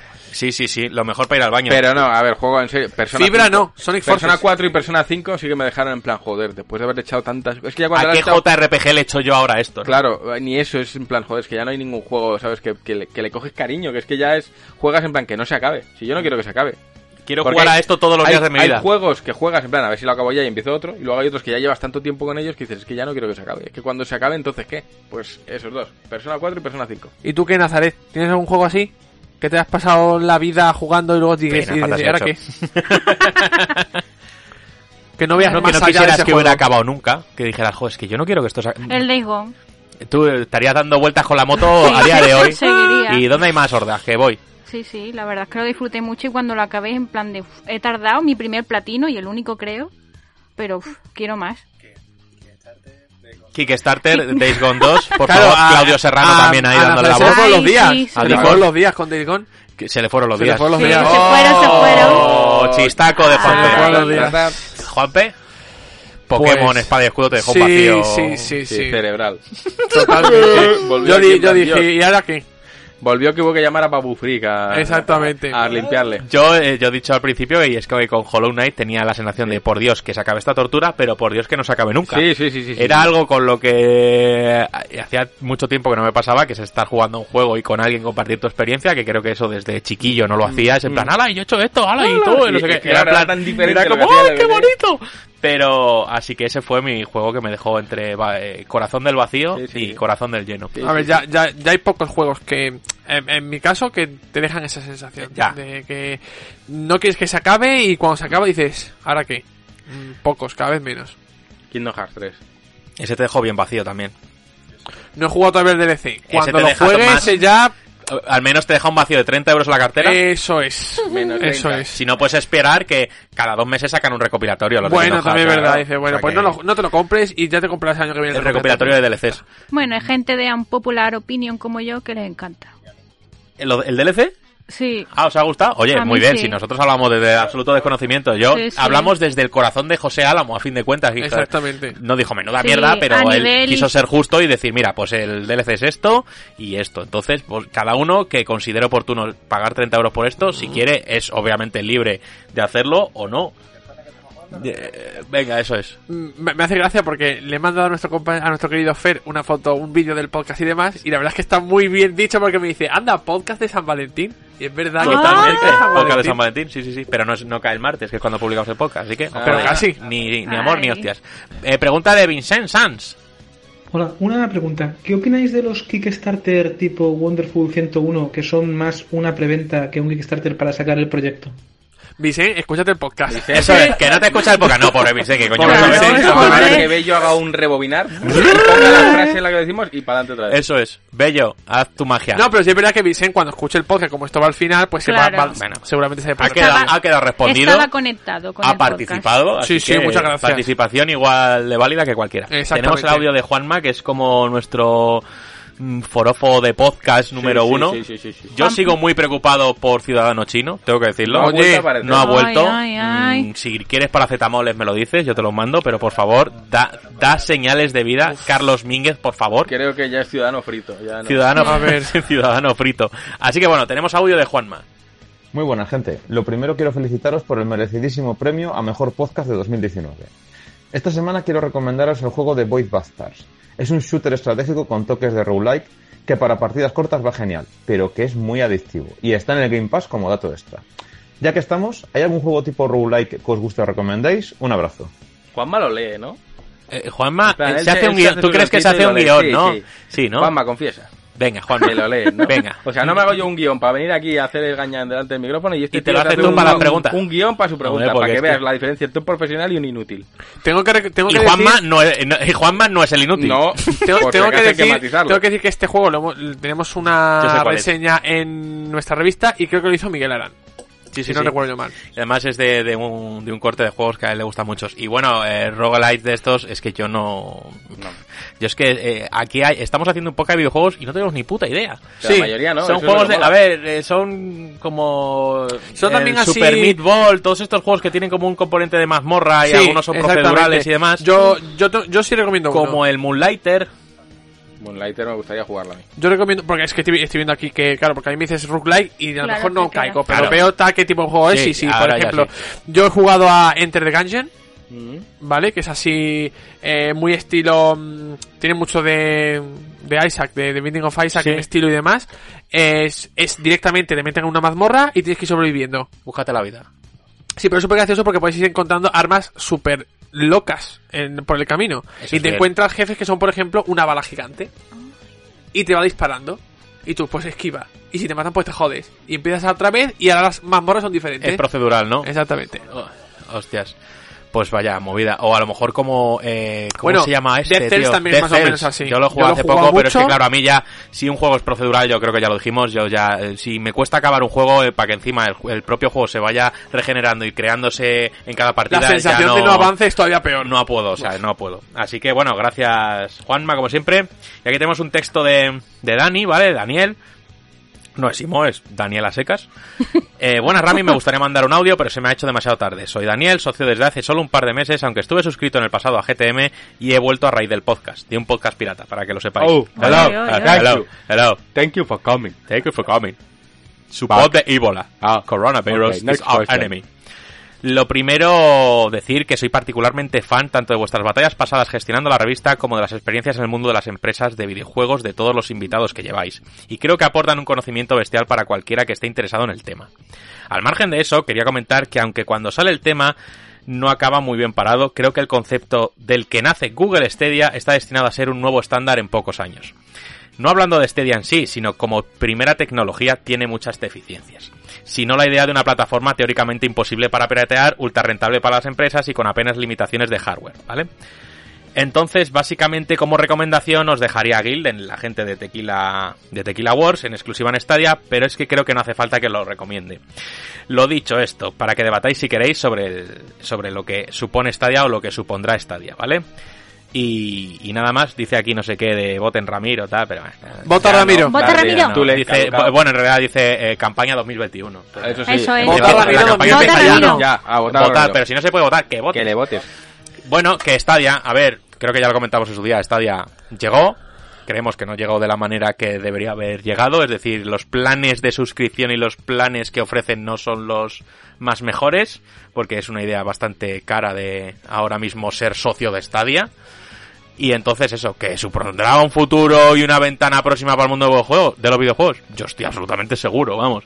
Decisiones. que lleves solo, eh, el- el- no tienes que llevar nada, o sea, como mucho un mando y solo un user y un pass en tu cabeza y jugar. Llega pronto. ¿no? Es- Llega pronto y mal implementado. Es como el ejemplo que hemos puesto antes. Sí. Llega pronto. Yo creo que. mm, Yo me sigo manteniendo en contra de no ser propietario de, de lo que compras. No lo veo y no lo comparto y. Claro, pero eso te pasa con el videojuego, pero no te pasa con Netflix. Sí, claro, pero porque son relaciones diferentes. Es el consumo mucho más rápido el de una canción como Spotify Sí, que el de un videojuego que se alarga en el tiempo. Y, sí, sí, sí. Y quiero tenerlo y si encima me mola, me gusta tenerlo en la estantería y Claro. mirar, mira, yo juego este juego y pasé esto. Es otra historia, pero con el cine también puedes comprar tus pelis. y Sí, tal. sí, sí, hay mucha gente. También claro. el precio cambia, no es lo mismo pagar 60 euros por algo que lo valoras mucho más que pagar los 10 euros que te puede costar un DVD, 9,90. Entonces, bueno, el lanzamiento son 20, pero no sé, son cosas distintas. Yo no estoy del todo a favor de que la- los videojuegos se queden ahí en el limbo y que no le puedas prestar a alguien y tal. Me parece un poco. Otra cosa es que el videojuego fuese una cultura más accesible de eso, porque el juego es de 20 euros, tal, más cercano, pues sí. Eh. Pero dado que no lo es, pues oye, ya que son, no sé. Pues ya pasamos a la siguiente. La última es de Zucho, que como le he dicho ha llegado sobre la bocina, me ha mandado el audio a las 3 de la mañana. Ah, bueno. Bueno, hay que decir que no, es que estuviera de, de Bermud, supongo. Eh, Es que trabaja a veces, En tiene turno turnos de noche, noche. ¿vale? de. Vermú. Y así que nada, Zucho. Aquí Locutor 5, desde el Hospital Universitario Donosti, de la Donosti natal de Borja María Ruete. Tercera noche consecutiva sin dormir. Creo que una, esa jeringuilla me está hablando. ¿La oís? Yo sí, jeringuilla, cállate, voy a mandar la pregunta. ¿Sabemos algo de los hermanos Stamper, los fundadores de Rare? ¿Qué fue de ellos? ¿A qué se dedican? Jeringuilla, cállate. ¿Sabemos algo? Pues yo les he llamado antes, pero no me han cogido. Stamper. Yo, yo estaría por decir que creo que la jeringuilla le quería contestar a la pregunta, Claro, pero... la jeringuilla sabe, es que igual Zuchos, la jeringuilla sabe la respuesta y nosotros no. Exactamente. O sea, nosotros sí que contactamos mediante, bueno, nosotros no, Laura Luna en una entrevista que tuvo con la gente de Playtonic, que son muchos ex Herederos de... Sí. M- ex EA, no, es Rare. Rare, es Rare, pero vamos, de los hermanos fundadores de Rare, ni puta idea, supongo que estarán en su chaletazo en las montañas viviendo la vida, Exactamente. que es lo que yo haría, después de hacer todo lo que hicieron, así que, así que nada más. Y nada, ya hemos terminado con las preguntas, sorteo numérico as always, y quiero que Nazaré, de, al- el que diga el número ganador, ¿vale? Y el ganador o ganadora, bueno, en este caso son chicos, es el número 2. Y es más, quiero, que ahora que lo que acabas de decir de ganadora no son todos chicos, quiero que hagas una reivindicación, que queremos más mujeres participando en el podcast, mandándonos preguntas, que hay muchas socias. Hombre, que hay muchas. Eso ¿eh? es, sí, animaros, yo soy muy vergonzosa y aquí estoy, y todos empezar. Claro. Así que Naza siempre ha mandado muchos audios, muchas Sí, sí. preguntas. y- Además, se, se la- lanzó un audio y vino al podcast. así fue. Ah. Exactamente. ¿Eh? exactamente. Y ganó. Sí. no quiero decir nada, pero ganó. Es verdad, es verdad, fue acojonante. Entonces, nada, el ganador ha sido el número 2, como ha dicho Naza, que es para Diego Fernández, así que te llevas Muy ese bien. librito para ti y Bueno. para tu casa. Pues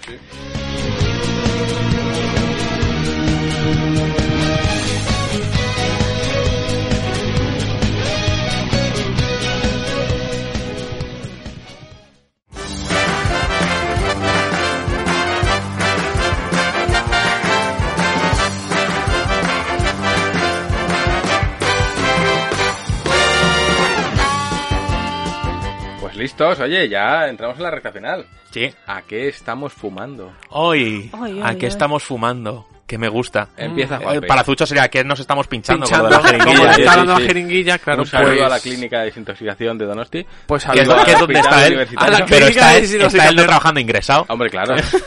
Aléjate Un de besito, los Sucho, hospitales. guapo. Eh, muy muy guapo, Zucho. Eh, yo estoy, pues, en opinión de muchos usuarios, con una de las penas negras de esta primera parte del año. Estoy Pero jugando a Warcraft reforjada. 3 Reforged. Sí, la pena negra reforjada. Blindada. Con grúa, con extra de grúa. La reforja negra. La Uy, con extra de grúa, Sí, qué sí, buena. sí, sí, extra sí. De, de dos partidos. Exactamente. Extra de acólitos. Eso, y quiero empezar dentro de nada mm, Blackstar. Eso es bien. Eso es bien. Naza. Pues yo he empezado el, el, el Lost Odyssey. Vaya, por recomendación de nadie, ¿no? Vaya. Nah. Soy influencer. Eh, Hombre, has, has influido en una persona. A Sí. ver, eres influencer. Yo creo que Sakaguchi debería darme las gracias. Hombre, Sakaguchi te debe dinero. Ya directamente. Sakaguchi te debe dinero. Turrones. El cheque a mi cuenta. Claro, es que ya hoy hemos hecho promo aquí a mucha gente, ¿eh? Eso Parecemos sí, sí. espormaníacos que Sí. hay que darles Somos una- la revista sin público. Eso es. que hay que darles Sí. un abrazaco a Sí. Juste y a toda la gente de Sportmaníacos que siempre que les llega la GTM Espérate, espérate, que sí que te lo grabo. eh, sí, Eh, porque a lo mejor grábame. pues, no se escuchan el podcast y demás, Y lo se lo grabamos y se lo ponemos en... Ellos lo hacen, ¿no? Y sacan Sí. el clip y todo, pues Sí. nosotros igual. Yo no puedo sacar nada, pero bueno, Bueno, tú no voy a sacar una, una foto de Juste, ¿vale? Aquí. Venga, eso, ponlo ahí. Ponlo ahí. Oh, Dios mío, entonces, eh, No tenemos un gato ni nada porque este tiene un- una gata encima de nada, la... nada, eh, ya, eh, o sea, Espérate, no se ve. ay, Eso, ay, eso, ay, yo, eh, Una. eh, Venga, lo ponemos, lo grabamos ya. Y yo quiero dar las gracias a sobre todo este señor, ¿vale? Y toda la gente que está detrás y con él haciendo el programa de Sportmaníacos, que siempre que le llega la GTM, eh, coge, la abre y es más, incluso la pone ahí delante del Sí, micro, sí, sí. ocupando un espacio de visión de su programa que ve a lo mejor 50.000 personas, o 55.000, o 60.000. Y entonces, gracias Juste, porque eres la puta polla y Se que te te, queremos mucho. móvil. Bueno, Juste, no te, tú no, eh, No te puede que se Juste. apague el móvil, pero la llama de amor que siento por ti jamás se apagará. Y nada, este saludo para Juste porque, joder, nos da mucho Sí, support, sí, tío. sí. Y yo sé que nos, que nos ha traído incluso socios, ¿sabes? Es que es acojonante. Pero estábamos hablando de los Toddy. Sí, los, que lo interesante... Que has interrumpido. Perdón, bueno, Sakaguchi, estamos perdón. hablando de algo sagrado. Sí, lo siento, Lo- perdón. Eh. Luego me doy latigazos. Eso es. Y lo poco que llevo de Dramote, la verdad es que me está gustando. ¿Veis? Porque yo llorar. empiezo un juego y si ya al principio no me gusta, lo suelo dejar y no quiero seguir. Y, Y te- este lo voy a seguir. Sí, ¿no? Y luego aparte estoy ¿Cómo ya- lo ves? Perdona que te corte. ¿Cómo Sí. lo ves jugablemente a día de hoy? ¿Cuesta jugarlo o se puede jugar? Pues a mí con lo torpe que soy me resulta sencillo. Sí, ¿no? O sea, o sea, que no ha envejecido tampoco muy mal, que no sea un juego que no, diga, y "Joder". además que lo estoy jugando en, en la Xbox esta y se ve bastante bien. En la One X, ¿verdad? Sí, se ve muy bien. Bueno, pues oye. ¿Y el otro que, que te he cortado? Ah, que estoy ya casi me queda poquito para terminar la Pokédex del Pokémon. Y luego aparte... Y le puedes dar una colleja a Juanpe para decir, a mí me Sí, encanta. Nah, yo siempre soy en popular opinion, pero vamos, da igual. Ah, que no, Nazaret, que, I'm popular. que- que a ti te puede gustar el Pokémon. A mí me gusta lo que me gusta que ya sí. está. I'm popular. Y en el Discord de GTM pues nos solemos reunir y, y vamos a las incursiones. Sí, sí, lo sé, lo sé, que ahí os liáis y, Sí. y además sí. Te, te, te lías con muchas chicas, Sí, que también lo sé, sí, sí, así sí. que a esa le dices, mandando preguntitas. Eso, para- mandar aquí, no, aquí, no, aquí no participa nadie en incursiones sin pregunta. Eso, Eso es. es. No hay, no, hay, no hay pichus y no hay preguntas. A tomar por culo. Pica, mensaje para Pica. ti. Eso es, Pica, que nos viste en la Madrid Games Week. Mándanos una preguntita. Y eh, bueno, aquí es- yo em, puedo puedo decirlo y digo Sí. que no he jugado a nada esta semana. No he encendido la consola. Bienvenida. al- eh, sí, no sé lo que Sí. bro, I know Bro. that feel, bro. Sí, sí. No he encendido, no he podido tocar la consola en Esta toda esta, semana. Este, este mes en Es, eh, es muy triste que estemos aquí haciendo un podcast de videojuegos y que no hayamos jugado. No, no hemos jugado. Yo al menos no. Sigo con la partida de el Call of Duty de la Segunda Guerra Mundial, que es como si ese juego la historia son seis horas, pues no la he acabado. Claro. Llevo tres semanas con ese juego, para que veáis lo que juego, Para que ¿vale? veas cuando te dicen un juego 80 horas.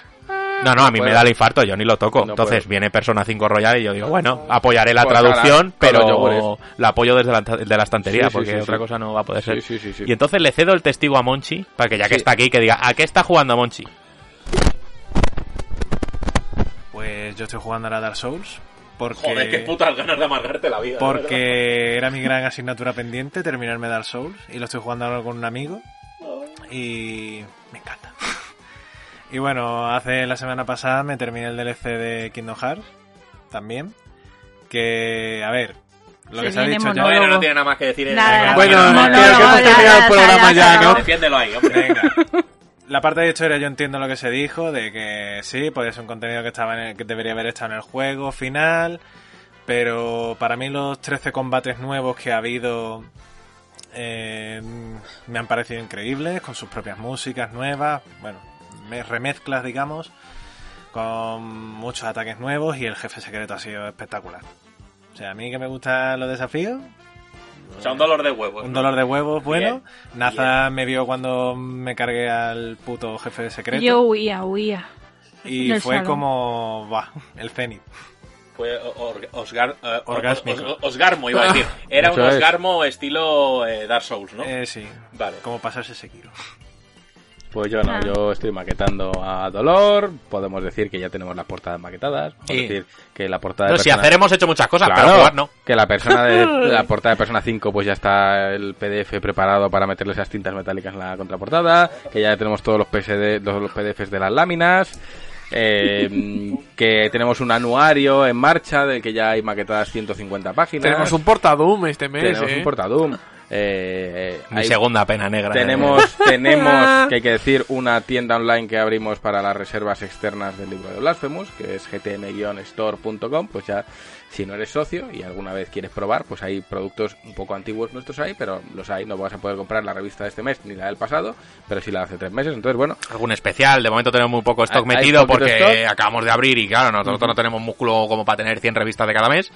Iremos nutriendo esa tienda poquito a poco y metiendo más ejemplares de, de pocas pasadas Sí, sí, y demás. Pero bueno, es un buen punto de entrada para, oye, no me quiero suscribir porque me da miedo o lo que sea. matado. Porque Exactamente. esta gente se roba el dinero, que también es verdad. Entonces, bueno, no podéis probar por ahí. no puedes probar ahí, pero bueno, eso es parte de todo el trabajo que hemos estado haciendo. Mm, mm. Eh, en fin, el lanzamiento del libro de Blasphemous, hay muchas cosas que hemos estado haciendo y no ha habido tiempo para jugar las cosas como son. No. Y pero hay tiempo para despedirse. Hay tiempo, pues adiós y apago. No, Déjalo ahí, déjalo ahí. No, dar gracias a... No es un pirata, ¿no? No, no, se hace. En primer lugar, dar gracias a Naza y a Monchi por venirse desde tan lejos hasta, hasta Desde aquí. Mordor Sur.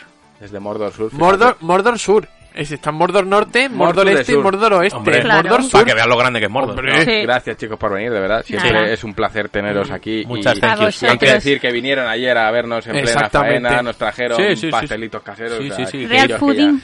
Sí, cosas con Free avena. gluten, Era- free azúcar, gluten, free sin sugar, free era, la sin mistu- azúcar. era la mistura entre galleta y muffin y era Sí, una mufineta. La mufilleta. La Mufineta. mufilleta o Sí, mufineta, que era un poco catalán. Gracias a Juanpe por, a ver, mejor A ver, periodista absoluto, mejor pelo rubio. Superior. Exacto. Entonces, gracias, Absoluto. Gracias por honrarnos. Superior no, absoluto. Absoluto. Eso es. Eh, A ver, ojo. Ulterior. Exactamente. O sea, no es que no hay palabras para, para describir. Para honor. eh, no lo hay. soy indescriptible. No lo hay. Entonces, gracias por venir aquí. un Kickstarter viernes. para poder pagar cada vez que compartimos eh, de, eh, oficina con Juanpe. O sea, cada día que 10 euros, porque es un honor. pues- ¿Diez? 100. 100. Al minuto. Todos los días. hostia. Oye, tu minuto. Al minuto. tu cien. Hostia. Me voy, Juanpe, que no, te puedo, no puedo estar a tu lado Eso más. es así. Eh, gracias, Rami, siempre, por venir. Siempre. Vota No, Ramiro. no, no, Vota Ramiro. no te Ramiro. decir, pero hay que darte las gracias, Rami. Siempre. A ver, la campaña de Vota Ramiro 2021 la tenemos que comenzar ya. No, O sea, no, no, no, o sea, por la única- favor. A ver, hay que, hay que, aquí hay que decir, hay que, si, si hay que sacar pecho ahora más. Sí. La única campaña que hemos hecho es Vota Ramiro, ya fracasado. Ramiro. Pues también es verdad. A lo mejor no tenemos que Porque- hacerla. Porque el producto a promocionar, pues hombre, soy un Warcraft 3 mm, retard. Claro, o soy sea, un Warcraft 3 es- retard. Es, es claro, ¿vale? esto es algo muy bueno porque al final lo que viene a decir esto es que al final el público vota la calidad. Sí. Eso es. Si hubiese salido Rami, pues hombre, ¿no? ¿Qué hacemos con eso? Claro, ya ¿Cómo defendemos eso validez, pero Sí, oye, totalmente. n- las cosas como son. Es que, la, es que la única campaña que hemos hecho, claro. La única campaña que A ver, hemos ¿qué hecho sabes qué pasa? Es que ¿sabes qué pasa? Que si gana el, el premio a mejor eh, redactor Al y mejor de Ramiro. podcast, al mejor Ramiro, pues Hombre, a que lo no- mejor empieza a pedirnos que le paguemos por el podcast. ¿Cómo? Y no podemos. No, se lo pide a No sí mismo y él se, él se dice, no estoy No, no, no, contemplado. no, no, no estoy contemplado. No, sé, no me pago. Pero claro, luego tiene un caché. Y luego dice, pues a lo mejor sí. Y dice, pero no Eso puedes, es. pero a lo mejor sí, pero, no puedes. mejor no. Y poco más, despedirnos anunciando, no sé si lo he dicho ya, porque yo mi memoria es frágil, pero el próximo podcast va a ser un podcast muy especial. Y va a ser muy especial porque no vamos a tratar, yo creo, de la actualidad del videojuego, con los invitados que van a venir, yo creo que sería desperdiciar tiempo de micrófono. Y es que vienen dos expertos del micrófono, van a estar... Uh, ¿Alguien de OT? nosotros. Sí. ¿Ah? bueno, sí, más bien guapo. alguien de Masterchef. Sí, ¿Cómo? también. Pero bueno, ¿así? No, no, Ah. viene un señor de Nacon. no, vienen Jesús Barreda y Rafael de Azcárraga. Eh, Así, en, en, En- doblete. en sí, Dolby, son como los uf, son como los, como los zumos del Mercadona, pack indivisible. Sí, Sí. pero dos. Pues vienen los dos, eh, van como a los estar biofrutas. aquí sentados, hablaremos. Bueno, de- el tercero, el tercero sería este hombre al que tenemos que llamar y no hemos llamado que igual todavía. ahora le llamamos. Exactamente. Pero, eh, oye, va a ser una visita muy especial. El podcast ya dedicado entero al mundo del doblaje. Invito a todos los socios que nos estén escuchando y a los que no sois socios, os, hace- os hacéis socios, a enviarles preguntas, porque les vamos a lanzar todas las preguntas que nos enviéis. eh, se las vamos a lanzar. Por quien no sepa quiénes son, pues uno es la voz de Carmine en Gears 5, es Cat Noir en Ladybug, Ladybug. Es Claptrap En en, Borderlands. Borderlands. Y podemos seguir así, dando muchos nombres, porque... Y le escucharéis próximamente. Porque Exactamente. tiene es voz, tiene una Un cuerda de voz adolescente. Un poco importante, el Un juego poco, donde va a estar. Hombre, y tanto que es importante. El último sofá. El último. ¿Qué más? Pero bueno, es, le- le- es que le habéis oído mil veces. Es Sí. que ha llegado a ser Spider-Man. Entonces sabéis que Ojo. es Jesús Barreda. y Rafael Descarga, que por si no le conocéis, es la voz de Kratos. También ha ganado premio a mejor actor de doblaje y a mejor. Una cosa es mejor actor y otra es mejor actuación. Ha ganado los dos por su papel de Die Hardman en Death Stranding. Eh, es también la pena negra. Mi pena negra. Es Le voy a tener aquí negra. a la pena negra, Vas tío. a tener a la pena negra auténtica Pero- frente a ti. Ojo, pero por encima de todo, es Kratos. Y hartas, Y hartas. ¿eh? A mí harta me da igual. Bueno, es que Blizzard dobla medio Uh, Blizzard. eh, sí, sí, sí, Azcárraga. es Blizzard. Es el rey Blizzard. De Azcárraga es Blizzard. Y, punto. bueno, hay que decir, oye, que los socios ya lo sabrán, pero en la revista de enero y febrero les hemos hecho unas buenas entrevistas. Vamos a seguir haciendo entrevistas mensuales a todos los actores de doblaje que, que, no- que ellos mismos nos indiquen. Pero bueno, van a venir el próximo podcast, así que os invitamos a estar todos. Estad muy atentos porque va a ser un podcast, yo creo que divertido. Dicho esto, nos despedimos. Gracias a todos por estar aquí. No os olvidéis de dejarnos comentarios, darle al like. El like es que me siento sucio pidiéndolo, ¿no? Pero es que resulta Es que... la típica frase de, de Sí, YouTube, de- dale de like, dale y me pongo la gorra ahí mirando al. Ay, no, es que realmente nos, nos ayuda a posicionar y a que se nos vea un poco más. A que nos- po- alguien que está escuchando, que escucha muchos podcasts de videojuegos, le llega uno nuevo y diga, "Ay, voy a escuchar a esta gente. Si no queremos quitarle el puesto a nadie, queremos ser un complemento de, Eso es, la somos gente. las patatas fritas. Somos, sí, somos el chorro de ketchup. Eso es. El arroz. Pegado ahí al pegado, malo. Eso Sí, es. arroz pasado, Y nada más. Y la despedida se larga. Gracias a todos por estar ahí. Nos vemos la semana que viene. Si Dios quiere. Como diría mi madre. Adiós, adiós.